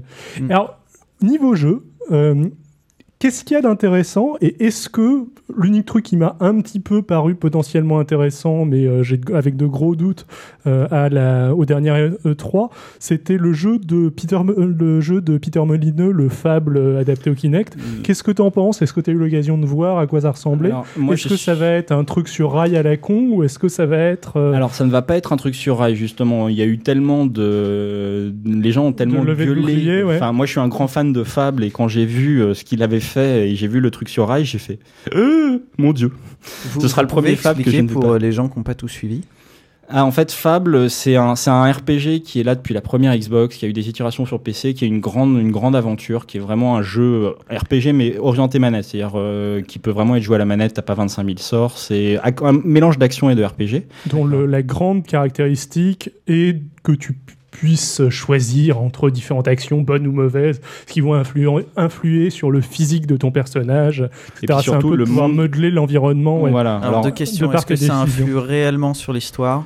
Alors, Peter Molineux est plus connu pour son discours marketing qui est Ouais. capable de te faire monter tes trucs et arriver avec des jeux qui sont pas mauvais, mais qui t'a tellement survendu que. Voilà. bah, Mais finalement, disons que ça influe quand même un peu plus que la moyenne du RPG. Donc c'est euh, quand même pas mal. Est-ce que l'univers est libre? C'est-à-dire, est-ce que tu peux décider de faire les quêtes dans l'ordre que tu veux et aller dans les villes dans l'ordre que tu veux? Plus ou moins. Enfin, ou- ouais. t'auras t'auras des endroits qui seront bloqués. Ça reste, ça reste relativement linéaire comme histoire, mais c'est pas, c'est- on va dire que t'auras jamais euh, le nombre de quêtes d'un d'un Diablo ou de quelque chose comme ça. C'est pas du Ouais, Fallout. Diablo, euh, c'est pas du RPG. c'est- non, c'est- c'est- c'est pas du Fallout du Ah, tout. c'est du hack and slash. C'est- c'est- oui, on est d'accord. ouais. Bah, un aspect RPG. C'est pour ça que j'ai dit que c'est un c'est mélange entre les deux. En fait. Action beaucoup, RPG, beaucoup ouais, plus euh, linéaire que euh, Fallout. Si Ouais, ouais. c'est- Voilà, si oui, non, c'est plus, un action- c'est plus un action Ouais. RPG. T'as raison sur ce point-là, c'est plus un action. RPG. Et c'est un action RPG, ouais. Et en fait, là, ce qu'ils ont présenté, c'était juste quelque chose où tu lançais tes boules de Alors, feu. Piouf fait la gueule parce que ça intéresse pas, alors que pour nous, c'est vachement intéressant. Ouais, ouais. tu fais une rubrique dont c'est le thème. Et euh, donc euh, voilà, ok, donc Fable, euh, c'est ça. Et là, il voulait apparemment. En fait, ils faire l'ont présenté Fable. sur Rail parce que, en fait, voilà, donc il y a le Fab, je sais plus comment il s'appelle, et qui a été présenté où en fait la première séquence c'est Kinect servait à contrôler un cheval sur une charrue. Euh, on, tu donnes des coups, ça fait ça. Tu pouvais lancer des boules de feu en faisant des mélanges avec tes mains, euh, ça lançait des boules de on feu. dirait euh, la pub pour euh, le premier Zelda sur Wii, quoi. C'est- Avec la canne à pêche. Voilà, sauf que là tu pouvais pas te déplacer, t'es vraiment sur des rails puisqu'en fait avec Kinect t'as pas de manette dans la main. Ce qui fait très peur. C'est-à-dire que là, d'un côté, t'as le côté assez sympa, genre je balance mes sorts, machin, je suis dans un RPG, je m'implique vraiment, mais. Mais je suis dans un RPG, je peux plus me déplacer, plus choisir le- l'endroit où je vais. Putain, merde. Mais attends, quand tu dis qu'il n'y a pas de manette, euh, c'est pas comme des manettes de Wii, euh, le PS Move? Non mais là c'est Kinect. Ah pardon, oh, oui, oh là, le concurrent, oh là. Non, non, non, mais c'est non parce que avec Oui, le PS. Move justement t'as ce, t'as cette chose là. Donc en fait, le- je pense que bah, en fait Microsoft essaye de faire du jeu hardcore sur Kinect, mais n'a pas passé assez de temps ou les développeurs n'ont peut-être pas eu le temps aussi de se faire euh, à la nouvelle interface. Et Il faut, il faut réinventer les des nouvelles façons de jouer. Ça C'est prend ça. Mais en l'occurrence, il réinvente en quelque sorte une nouvelle façon de jouer. On ne sait pas encore. vu qu'il me semble avoir entendu après des échos, en effet, disant que ce serait pas un simple euh, Ce serait, euh, il rail serait euh, pas sur les shooter. rails. Voilà, en fait, Donc- euh, avec des contraintes de temps, ils ont été obligés de le présenter comme rail, comme rail shooter, mais ça, ça n'en sera pas un. Donc, j'ai pas eu l'occasion parce que j'étais, j'avais la chance d'aller à l'E3 l'année dernière. J'y suis pas allé cette année, donc j'ai pas pu tester euh, tous ces jeux-là. Et est-ce que tu peux avoir le Kinect branché en même temps qu'une manette? Euh, oui, ça, y a pas de souci. Mais le problème, c'est qu'à partir du moment où tu as une manette dans les mains, tu n'as plus les bras de libre, donc tu utilises plus Kinect avec les bras. Bah, tu pourrais avoir euh, la manette dans une main, un peu comme on le fait avec justement la manette de Wii, où finalement avec une seule main tu peux faire un Il bon faudrait la partie. Nunchuk de la manette de Wii. Mais à ce moment-là, ils ont intérêt à inventer des cordelettes pour l'attacher à la manette à ton poignet, Là, parce que ça sinon c'est tu vas vraiment hardcore gaming avec une, Mais, euh, il y avait une ce genre- manette dans chaque main Il y, avait, y ce genre de manette euh, sur euh, PlayStation 1, Ils avaient fait une manette spéciale RPG qui tenait dans une main, qui était super pratique. Euh, je l'avais et je me suis toujours dit que ça pourrait être assez sympa combiné à du motion gaming. Alors le problème c'est que pour sortir de nouveaux accessoires euh, chez Microsoft, bah, il faut passer, enfin comme chez tous les constructeurs, il faut passer par les services de certification, toutes ces choses-là. Ah. Peut-être que ça arrivera, mais en fait, bah, en fait j'allais par- parler des usages de Kinect après, Oui. et pour moi le jeu est au final l'usage pour l'instant le moins intéressant. Ça a Ouais, été ouais, ouais. créé pour ça, mais c'est vraiment ce qu'il y a de moins intéressant. Alors pour, euh, pour ceux qui se posaient la question, euh, juste euh, une parenthèse puisqu'on n'arrête pas de faire le parallèle avec les autres consoles, sur la Wii, donc le, la balance board, on ne peut pas en mettre deux, c'est absolument impossible. Et donc à partir de ce moment-là, il ne pourra jamais y avoir un jeu où on utilise, où à deux on utilise la balance board. Donc soit comme dans le dernier Lapin Crétin multijoueur, ça va être quand on utilise la balance board, c'est chacun son tour, et sinon c'est du multi vraiment en même temps mais sans la balance. Euh, et voilà. Et euh, sinon, la balance prend la place d'une manette, ce qui fait que si on joue avec euh, la balance board, on peut n'avoir que trois manettes en même temps. Ce qui est assez désagréable au final. Et à vue de nez, la prochaine console de Nintendo, la Wii U, on ne pourra y brancher qu'une seule mablette. Alors non, la Wii U, c'est Microsoft, enfin Nintendo s'est complètement planté en la présentant. C'est qu'en fait, c'est pas qu'on pourra brancher qu'une seule manette, c'est-à-dire qu'il pourra Non, n'y il y- avoir il qu'une pourra manette qu'une mablette, j'ai dit. Voilà, ah, qu'une Euh, mablette, ok. ouais, il y aura pas qu'une seule mablette. C'est quoi une mablette C'est leur, euh, c'est leur iPad euh, qui sert de, qui sert de, manette. Et après ça, on connectera des Wiimotes, euh, les mêmes Wiimotes que sur la Mais Wii. c- en fait. ça va être la grande innovation de euh, la future En console de Nintendo. Voilà, en fait, un exemple de jeu, c'est qu'il y, a y un jeu de cache-cache avec quatre personnes qui jouent sur l'écran principal avec des nunchuk et des Wiimotes normales, et la cinquième personne qui essaye de se cacher avec un écran à côté qui est justement la petite tablette. Ouais, alors euh, sur la Wii, ils sont, enfin sur chez Nintendo, ils sont très très forts pour inventer des jeux qui ont l'air de rendre leurs contraintes techniques intéressantes, alors qu'en réalité, c'est des contraintes techniques. C'est pour pourri. ça. Et les, les écrans sur les manettes, la Dreamcast avait tenté le coup, et on a bien vu ce que ça a donné par la suite. Bah, D'un autre c'était côté- juste, euh, c'était annexe de toute Non, façon. à la base, quand ça a été présenté, ouais, c'était avoir des informations que les autres joueurs n'auront pas sur ton écran. Bah, y a- y a personne eu- ne regardait la manette en plein cours de jeu. Ouais, c'est- Il y, a- il y a aussi eu la même chose en un petit peu plus intéressant avec euh, le combo euh, GameCube avec euh, Game Boy Advance, Voilà. euh, qui marchait un petit peu mieux. Bon, euh, après, il faut avouer quand même que plus euh, l'écran en question euh, a une résolution élevée et te permet de, te permet de, de voir des trucs, plus ça a un quelconque intérêt. Je veux dire, au niveau du, de la Dreamcast, euh, honnêtement, tu pouvais pas voir LCD, euh, euh, En fait, il faut Tamagotchi euh, l'écran. Oui, c'est Oui. ça. En fait, fallait, faut pouvoir se concentrer sur un écran. Faut, c'est-à-dire Ouais. que si on joue avec la, la mablette, comme tu l'as très bien appelé, c'est, une très bonne manière de voir ouais. les choses. Il faut se concentrer que sur cet écran-là. Il faut pas y avoir à switcher entre l'écran de la manette Ouais. et l'écran principal. Ça, c'est, ça, c'est pas Ah, possible. Mais c'est leur idée de gameplay. ouais. On est d'accord que c'est les Oui. contraintes techniques qui l'imposent. on- mais on verra bien, on verra bien ce que les. c'est ce une que les- DS qu'ils veulent faire en fait. Bah, elle a l'air plus grosse, mais.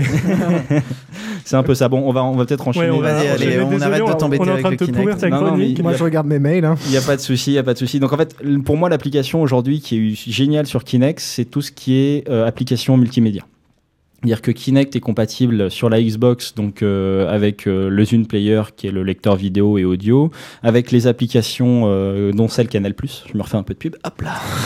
Et en fait, le- l'utilisation qui est absolument géniale, c'est que, bah, premièrement, il y a toute la gestuelle, donc plus besoin d'avoir une manette, plus besoin de chercher sa télécommande quand on veut passer à quelque chose. Mais ça, Minority Report. à la limite, voilà, c'est sympathique, mais c'est pas plus. Mais moi, ce que j'aime le plus, c'est la commande à la voix. C'est-à-dire qu'on est en train de manger un sandwich, on fait tomber un morceau par terre, on fait Kinect stop, le film s'arrête. On ramasse son morceau, on n'a pas besoin de se laver les mains, de reprendre la manette. Kinect play, ça reprend. Ça me rappelle une pub pour une voiture, ça. Mais c'est au début, on peut dire ouais, c'est tout bête. Moi, je l'utilise depuis quelques temps. Alors pour l'instant, c'est disponible qu'en anglais, donc il faut que vous ayez un compte euh, Xbox qui soit Et un bon accent. Et un accent correct. Alors non, le- là où c'est très fort, c'est qu'en fait la manière dont, dont Kinect reconnaît la voix, c'est que ils ont rentré des dizaines de milliers de personnes avec des accents différents. Et il est capable, selon ta position géographique et en t'entendant un certain nombre de fois, de déterminer ton accent, donc de déterminer le dictionnaire qu'il va utiliser. Énorme.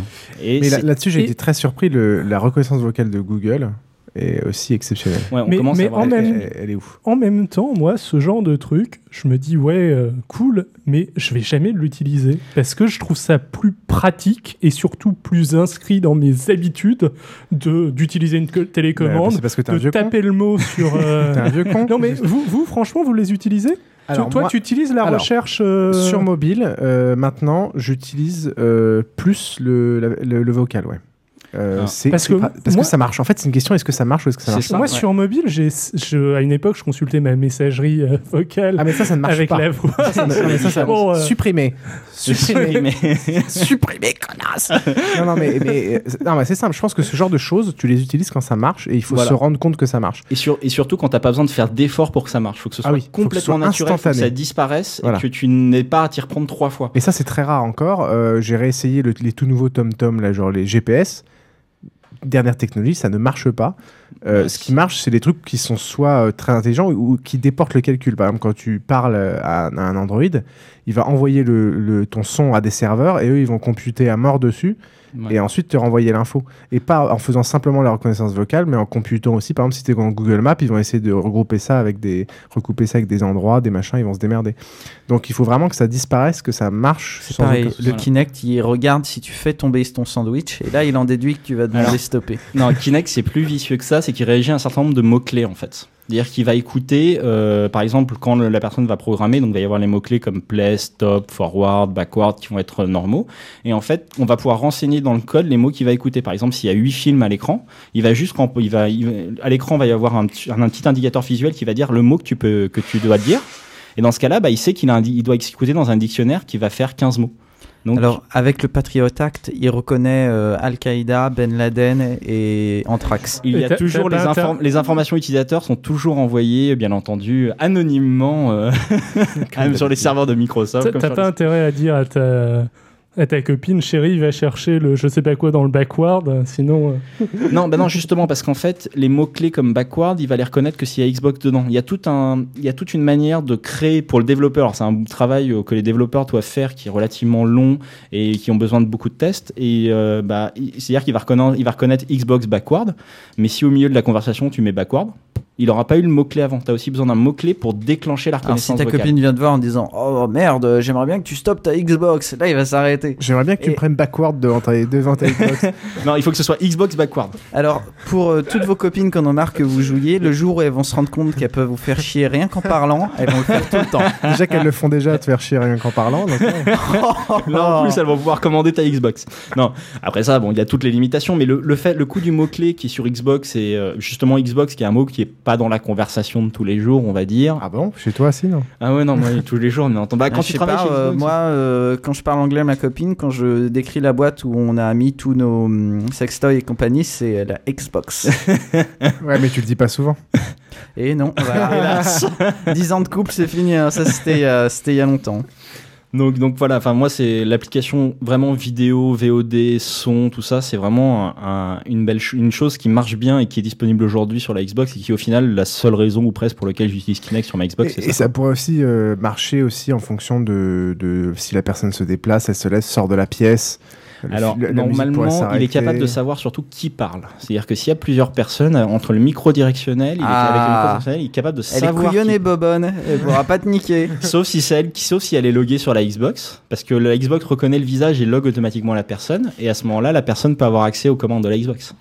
Aïe aïe aïe. Donc faut, il faut lui mettre un compte Ouais, utilisateur alors bridé Ouais. qui lui empêche la voix. Est-ce que tu peux loguer des gens pour qu'ils ne puissent pas euh, Non, mais le contrôle parental, ça peut être pas Bah voilà, le contrôle parental, ça peut être une, Est-ce qu'il manière. de- reconnaît la personne s'il y a juste sa photo Alors non, Un parce masque, vous alors- savez les masques Justin Bieber hein. Ah, ça peut-être, mais il faut que ce soit sur. euh, S'il a la photo euh, toute seule, il faudrait au moins mettre accrocher un costard en dessous pour Ah, qu'il non, non, reconnaisse une forme humaine. Pour que voilà, tu prends une photo de ton père et euh, pendant qu'il est pas là, tu euh, avaient, le contrôle ils a- ils parental. avaient testé euh, ça justement que des systèmes de sécurité qui étaient Ouais, censés se euh, baiser, ouais, ouais, par, se faisaient baiser par euh, tu te balades avec euh, Bah, tu mets juste une photo devant la caméra et puis basta quoi. Voilà, c'est ça. Il faut mettre la, la photo devant son visage. Bon, il y a. y Mais bon, là tu, là, tu utilises de l'infrarouge pour voir s'il y a de la chaleur ou je sais pas, tu te. Bah, t'as la cité derrière, tu l'as quoi. Ouais, en plus tu as la personne. ouais. Ah ouais, donc, euh, enfin, il y a plein, il y a, y a plein d'outils, il y a plein de choses qu'on peut faire. Mais justement, on va passer aux autres, euh, aux autres utilisations. Donc, euh, bah, l'utilisation qu'on voit après, c'est vraiment la robotique. Quand on voit le prix d'un capteur de distance en robotique et qu'on voit que pour 150 euros, on a une jolie caméra. Bon, après ça, faut gérer le système d'alimentation, ce qui est pas toujours pratique. Mais euh, commence à y avoir énormément. On a vu un, un des petits hélicoptères qui, capable, qui était capable de se déplacer tout seul dans une pièce, euh, juste avec Kinect, qui était capable de savoir où ils étaient, euh, de trouver leur que le chemin. Kinect est attaché Alors il y a est attaché à l'héo- quoi, à l'hélicoptère avec une batterie. Enfin c'est des trucs un peu. euh, euh, c'est pas le c'est pas le l'air drone de base qui sera incapable de décoller avec un Kinect sur le dos. C'est des modèles un peu. L'air plus, drone de euh, base, l'air drone de base, tu es bien. ah, le- essaye de essaye de faire décoller Non, un mais air il est drone déjà avec bien, un il est Kinect. déjà dessus. bien l'air drone de base. Ah non, mais il est bien, mais il est pas assez puissant pour Ouais, euh, pour euh, pour faire s'envoler. Donc on a vu on a vu quoi. ah, tu peux l'enlever. On a, on a vu aussi une, une superbe application. Alors bon, pour l'instant, c'est vraiment un prototype. Donc en fait, c'est pour les personnes aveugles. Donc euh, la, la perso- le- le- les deux, les deux, je sais plus c'est de quelle université américaine qui sont, mais il y a deux, deux jeunes étudiants qui ont, pré- qui ont présenté ça. Donc en fait, ils ont un Kinect devant et Kinect avec son capteur de distance était capable de dire attention, tu rentres dans un mur, attention, tu vas un- avoir un mur à gauche ou à droite. Ils avaient même mis un système euh, de retour de force, un gilet à retour de force qui, si la personne était sourde aussi, permettait de faire le décalage Ah, c'est bien ça. Euh, qui était aussi capable de reconnaître les tags. C'est-à-dire que si dans sa maison on met des tags, on, Kinect est capable de lui dire attention, c'est la porte des toilettes, attention, c'est la porte de sortie, attention, il faut, ou alors par exemple, tourne à droite, tu vas rentrer dans un mur. Xil. Mais ce qui me semble aussi intéressant, c'est, enfin, l'une des problématiques de la robotique autonome, c'est justement de modeler son environnement et de le modeler euh, en permanence. Et ça, entre guillemets, Kinect le fait quasiment déjà. Oui, mais il le fait sur un angle. C'est-à-dire que si on veut pouvoir euh, voir à 360 degrés, il faut 4 Kinect. Ouais. Bah, Euh, bon, c'est pas tu scannes, forcément. tu euh, tournes, ouais. 8 pour être plus. euh, Voilà. Allez, on va dire 6. Bon, Kinect a quand même un moteur et est capable de regarder en haut et en bas. Donc euh, il a quand même un- le champ le champ couvert est assez énorme, mais il y a énormément d'applications qu'on commence à voir et c'est vrai que euh, finalement acheter, alors euh, acheter avec sa Xbox, faut juste faire attention quand vous achetez Kinect avec avec une Xbox, c'est-à-dire le pack avec Kinect plus Xbox, c'est que vous n'aurez pas le câble pour brancher Kinect sur un PC, parce qu'en fait les, les nouvelles Xbox ont un, câble USB spécifique qui délivre plus de courant et donc ils ne sont pas vendus avec l'adaptateur secteur. Mais si vous voulez le brancher sur un PC, bah, le câble USB spécifique. euh, Il va vous cramer votre carte mère. Bah non, c'est surtout que vous pourrez pas le brancher parce qu'il n'a pas la même forme en fait. D'accord. Donc euh, ça, faut faire très attention. Si vous voulez faire de l'application PC, vous êtes obligé d'acheter un standalone de Kinect et euh, parce que en plus l'adaptateur secteur n'est pas trouvable sur le marché pour l'instant à côté. Donc c- ça, c'est euh, Microsoft euh, a un peu euh, déconné sur le coup. Donc on a vu qu'il y, y a le monde de, de la, de la recherche, la robotique et tout qui s'est emparé de ça, mais à l'origine, tu as parlé de SDK, mais à l'origine, le but de Microsoft, c'était pas vraiment de développer ça. D'après ce que j'ai compris, Non, c'est ensuite Microsoft. quand il y a eu des hacks que c'est ça. En fait, Microsoft a sorti un SDK officiel parce que ils se sont rendus compte qu'ils pouvaient pas, en tant que développe, comme dit Steve Ballmer, developer, developers, developers, ils pouvaient pas laisser des outils non Microsoft utiliser Kinect. Donc, euh, ils ont sorti un SDK qui, pour l'instant, est réservé au monde non professionnel. Donc, c'est étudiant. On n'a pas le droit de faire des applications en vente avec. Mais euh, mon petit doigt me dit qu'il va y avoir un SDK payant qui va arriver et qui permettra aux professionnels d'intégrer Kinect euh, dans, des, dans, des, dans applications. On a vu aussi des très belles applications en domotique avec un miroir intelligent. qui C'est une, une société qui s'appelle Sensoric qui, fait, qui a été montée par les anciens de Microsoft avec un miroir qui te reconnaît le matin et qui te dit, euh, qui te sort ton journal sur le miroir, Qui qui, est te sort ton état de santé. tu es moche ce matin. voilà, c'est ça. Donc il y a, je pense que bah, Microsoft a un peu été dépassé par le phénomène. Enfin, tout ça, ça s'est joué en une semaine. hein. Clairement, ça s'est joué Bah, en, extrêmement en une rapidement. semaine, il y a les premiers qui ont commencé à faire. Microsoft qui a dit Oh non, le faites pas, vous êtes des méchants. Et après, bon, ok, on vous donne le truc. Moi, c'était tellement rapide que j'ai cru. Moi, j'ai pensé qu'ils le savaient parfaitement, qu'ils ont joué là-dessus en disant aux mecs euh, Ah, vous y arriverez pas. Et hop, une fois que ça les a Alors, bien je donné je envie pense d'y qu'ils aucun intérêt. Qui- Ouais, ils avaient aucun intérêt. Surtout, le gros problème des SDK non officiels, c'est que euh, la reconnaissance de squelette est très mauvaise. Ce qui fait qu'en fait, vous avez besoin d'avoir une position de départ pour qu'il commence à traquer votre squelette, alors qu'avec euh, le Kinect de Microsoft, vous pouvez commencer dans n'importe quelle position. Il faut dire qu'il y a 4 ou 5 ans de Microsoft Research aussi derrière au niveau des algorithmes de reconnaissance de forme qui avaient commencé avant que Kinect arrive, et ils sont très très bons là-dessus. Donc euh, les Kinect, les- d'un autre- d'un côté, on a les trucs non officiels qui permettent de brancher plusieurs Kinect à la fois, de faire vachement plus de choses. D'un autre côté, vous avez l'utilisation, on va dire plus officielle, qui vous permet d'avoir un tracking de squelette plus joli, euh, un certain nombre d'améliorations, une reconnaissance de voix qui marche parfaitement bien aussi, enfin parfaitement bien, qui marche parfaitement bien si vous êtes à 2 cm du micro et que vous avez aucun bruit parasite. Mais ça, euh, Ah, Parfaitement donc, bien. euh, quand tu disais que pour les jeux, on allait pouvoir lire les. euh, alors. on allait pouvoir lire les dialogues. euh, tu penses pas que ça va poser problème dans ce cas Non, parce qu'en fait, le SDK qu'on a est très pauvre par rapport à ce qu'il y a sur la Xbox. C'est-à-dire que la Xbox, il va être, il a, donc il y a des reconnaissances de bruit ambiant, il, il est capable de reconnaître le bruit qui sort de la Xbox et l'annuler. Donc ça, ça marche à peu près sur la version PC, mais comme c'est encore un SDK bêta, c'est pas tout à fait. euh, je pense qu'ils ont fait le portage du code natif au, au code manager sur PC et euh, qu'ils ont pas eu le temps de, de tout finir. C'est pour ça qu'à mon le SDK qui est pour l'instant il y a un SDK bêta qui est gratuit et qui est un, qui est utilisable pour les pour les applications non, non payantes et qu'on va avoir un truc qui sera aussi performant que celui de la Xbox qui arrivera après.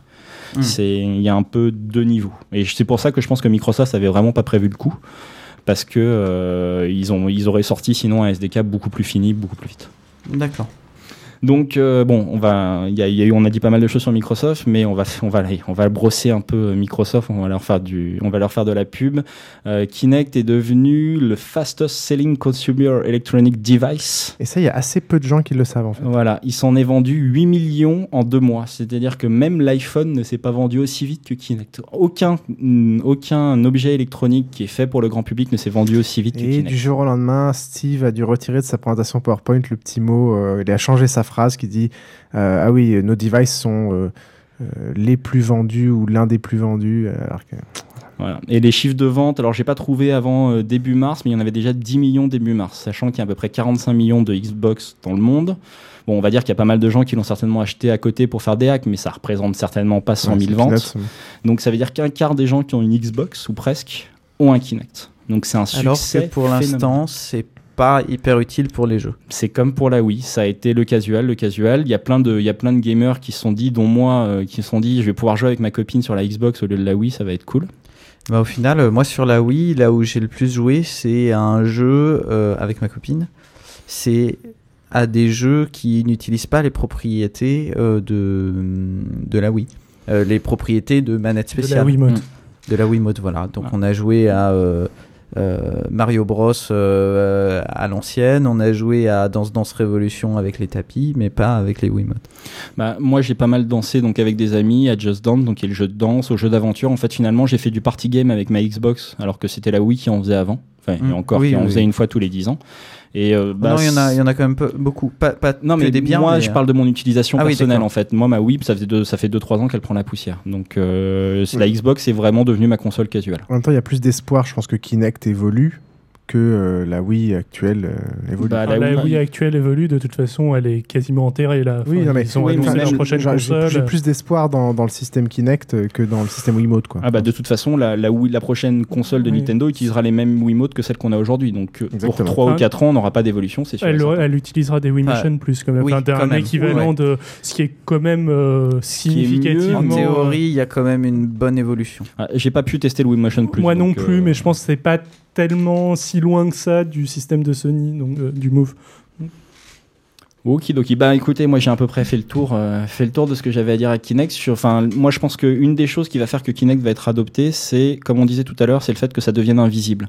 Dire que moi je vois bien que dans 5 ans, toutes les télés seront vendues avec des systèmes Kinect Live, Kinect-like. On va avoir plus de télé connectées, plus de choses comme ça, et que la télécommande va pas disparaître, mais Je va pense vraiment pas que ce sera au niveau des télés que ça se fera. Éventuellement au niveau des box, au niveau des consoles, mais euh, le- au niveau des Non, intégrer moi, ça, aux télés, j'y crois moi, pas ça trop. me ça m'étonnerait pas étant donné que de plus en plus les télés sont en train de prendre le, le chemin des box c'est-à-dire intégrer des services dedans Mm. euh, et devenir de plus en plus intelligentes Euh, et au final, la télé, euh, la, fi- la, la télé en ce moment veut, veut devenir, veut intégrer la box. De même qu'elle intègre le tuner aujourd'hui et que c'est devenu euh, logique de pas avoir un tuner. on, a- on avait un peu fait des pas en arrière avec le tuner TNT que tu devais mettre à l'extérieur de, de ta télé, mais ça maintenant c'est à nouveau intégré. Et je pense oui, mais que d'un autre côté, tu n'utilises pas ton tuner TNT, tu utilises ton tuner de box. Oui, mais ça, d'où vient Non, le flux, non, d'où vient non, le flux, peu importe, c'est pas la question. Ouais, Non, mais ce la que je veux télé dire, veut c'est devenir que- interactive surtout. Voilà, la, la télé veut se mettre à, à intégrer des choses, veut devenir interactive. c'est important parce que d'où vient le flux, c'est euh, quelle manette tu utilises. Oui, mais si ça- tu, utilises, si tu non. utilises le flux de ta box, Bah, tu utilises la télécommande de ta box. Déjà, le, le flux, euh, ils, vont essayer- ils ont créé des, nouveaux, des nouvelles normes euh, au niveau télé pour justement créer de la télé interactive. Et là, ça va être au niveau des chaînes, je sais pas très bien par où ça mais va moi, passer, je pense mais- que le- les box sont mieux armés que les télés pour. euh, Oui, mais les box, c'est la France. Donc, Ouais, c'est ça, c'est un euh, marché qui est relativement. C'est la, France, mais t'as Google qui bosse sur une box, t'as Apple qui bosse sur une box. Non, Apple, Apple, ils bossent sur une télé. Ah bah, ouais, à mon avis, le iTélé. Ça va, ça va être la grande, euh, ça va être la grande révolution et c'est là que j'attends moi qu'est-ce que va faire Apple dans sa télé pour justement avoir la contre-attaque de tout le reste du monde pour savoir.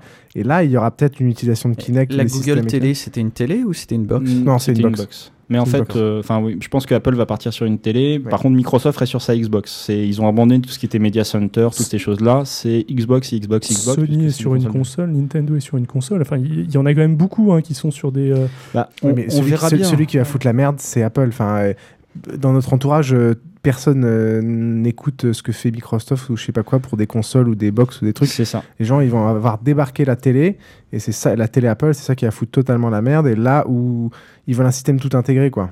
Mm. Euh, à part dans notre génération, enfin notre génération puis- est un peu particulier, mais C'est ça. Et puis Kinect a déjà son premier concurrent chez Asus euh, qui a sorti son premier prototype 4 mois après de Kinect. Euh, Enfin, 4 mois après la sortie de Kinect, ils avaient déjà les premiers prototypes d'un reconnaissance de mouvement qui a le, le petit prototype d'Asus. euh, c'est un Kinect qui a pris, qui a perdu du poids, quoi.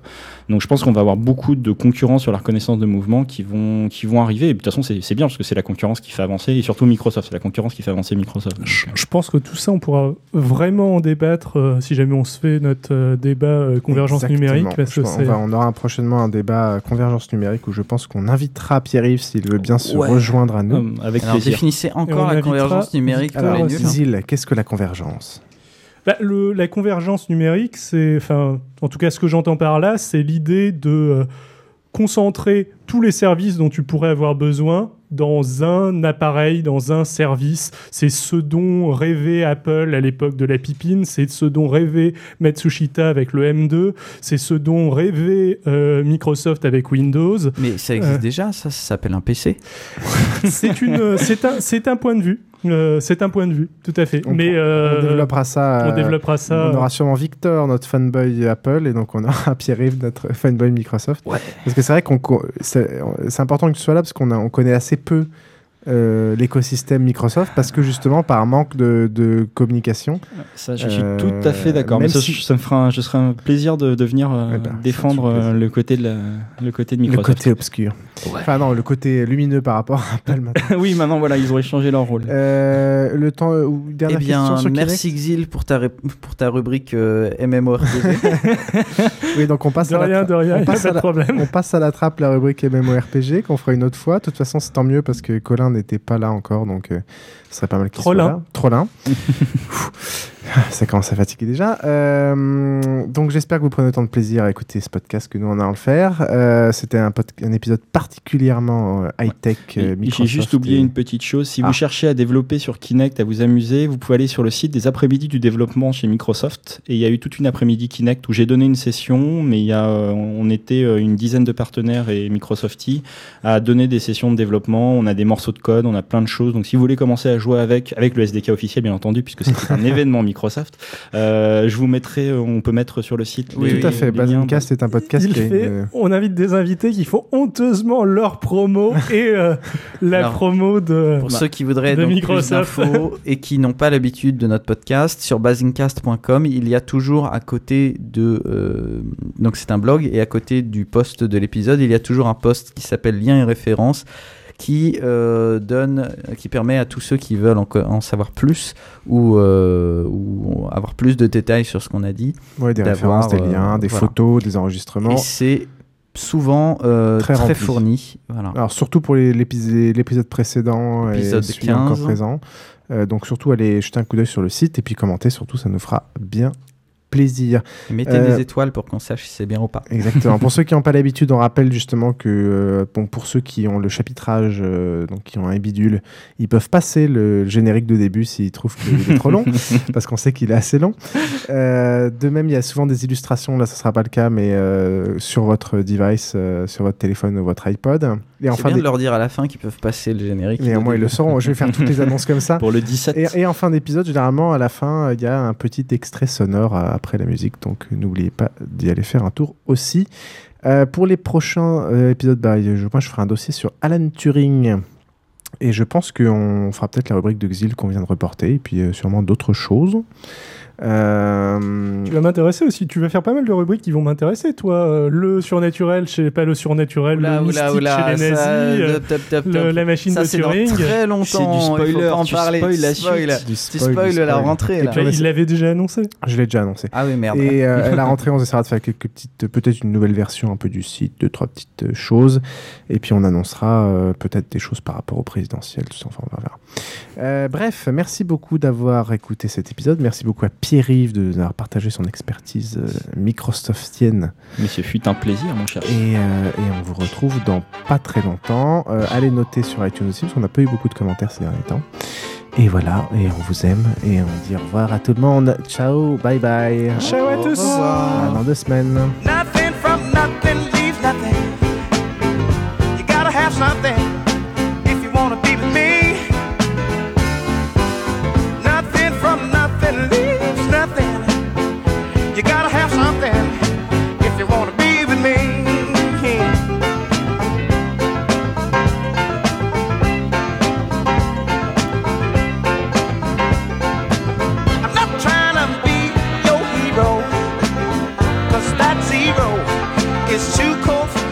me. Is the liberal press playing up the Christian angle in the Norway shooter case? The mainstream media was quick to paint the Norway terror suspect as a crazy person and a Christian extremist. They just sort of lay down this narrative every time there's a psycho out there. He's some fundamentalist Christian.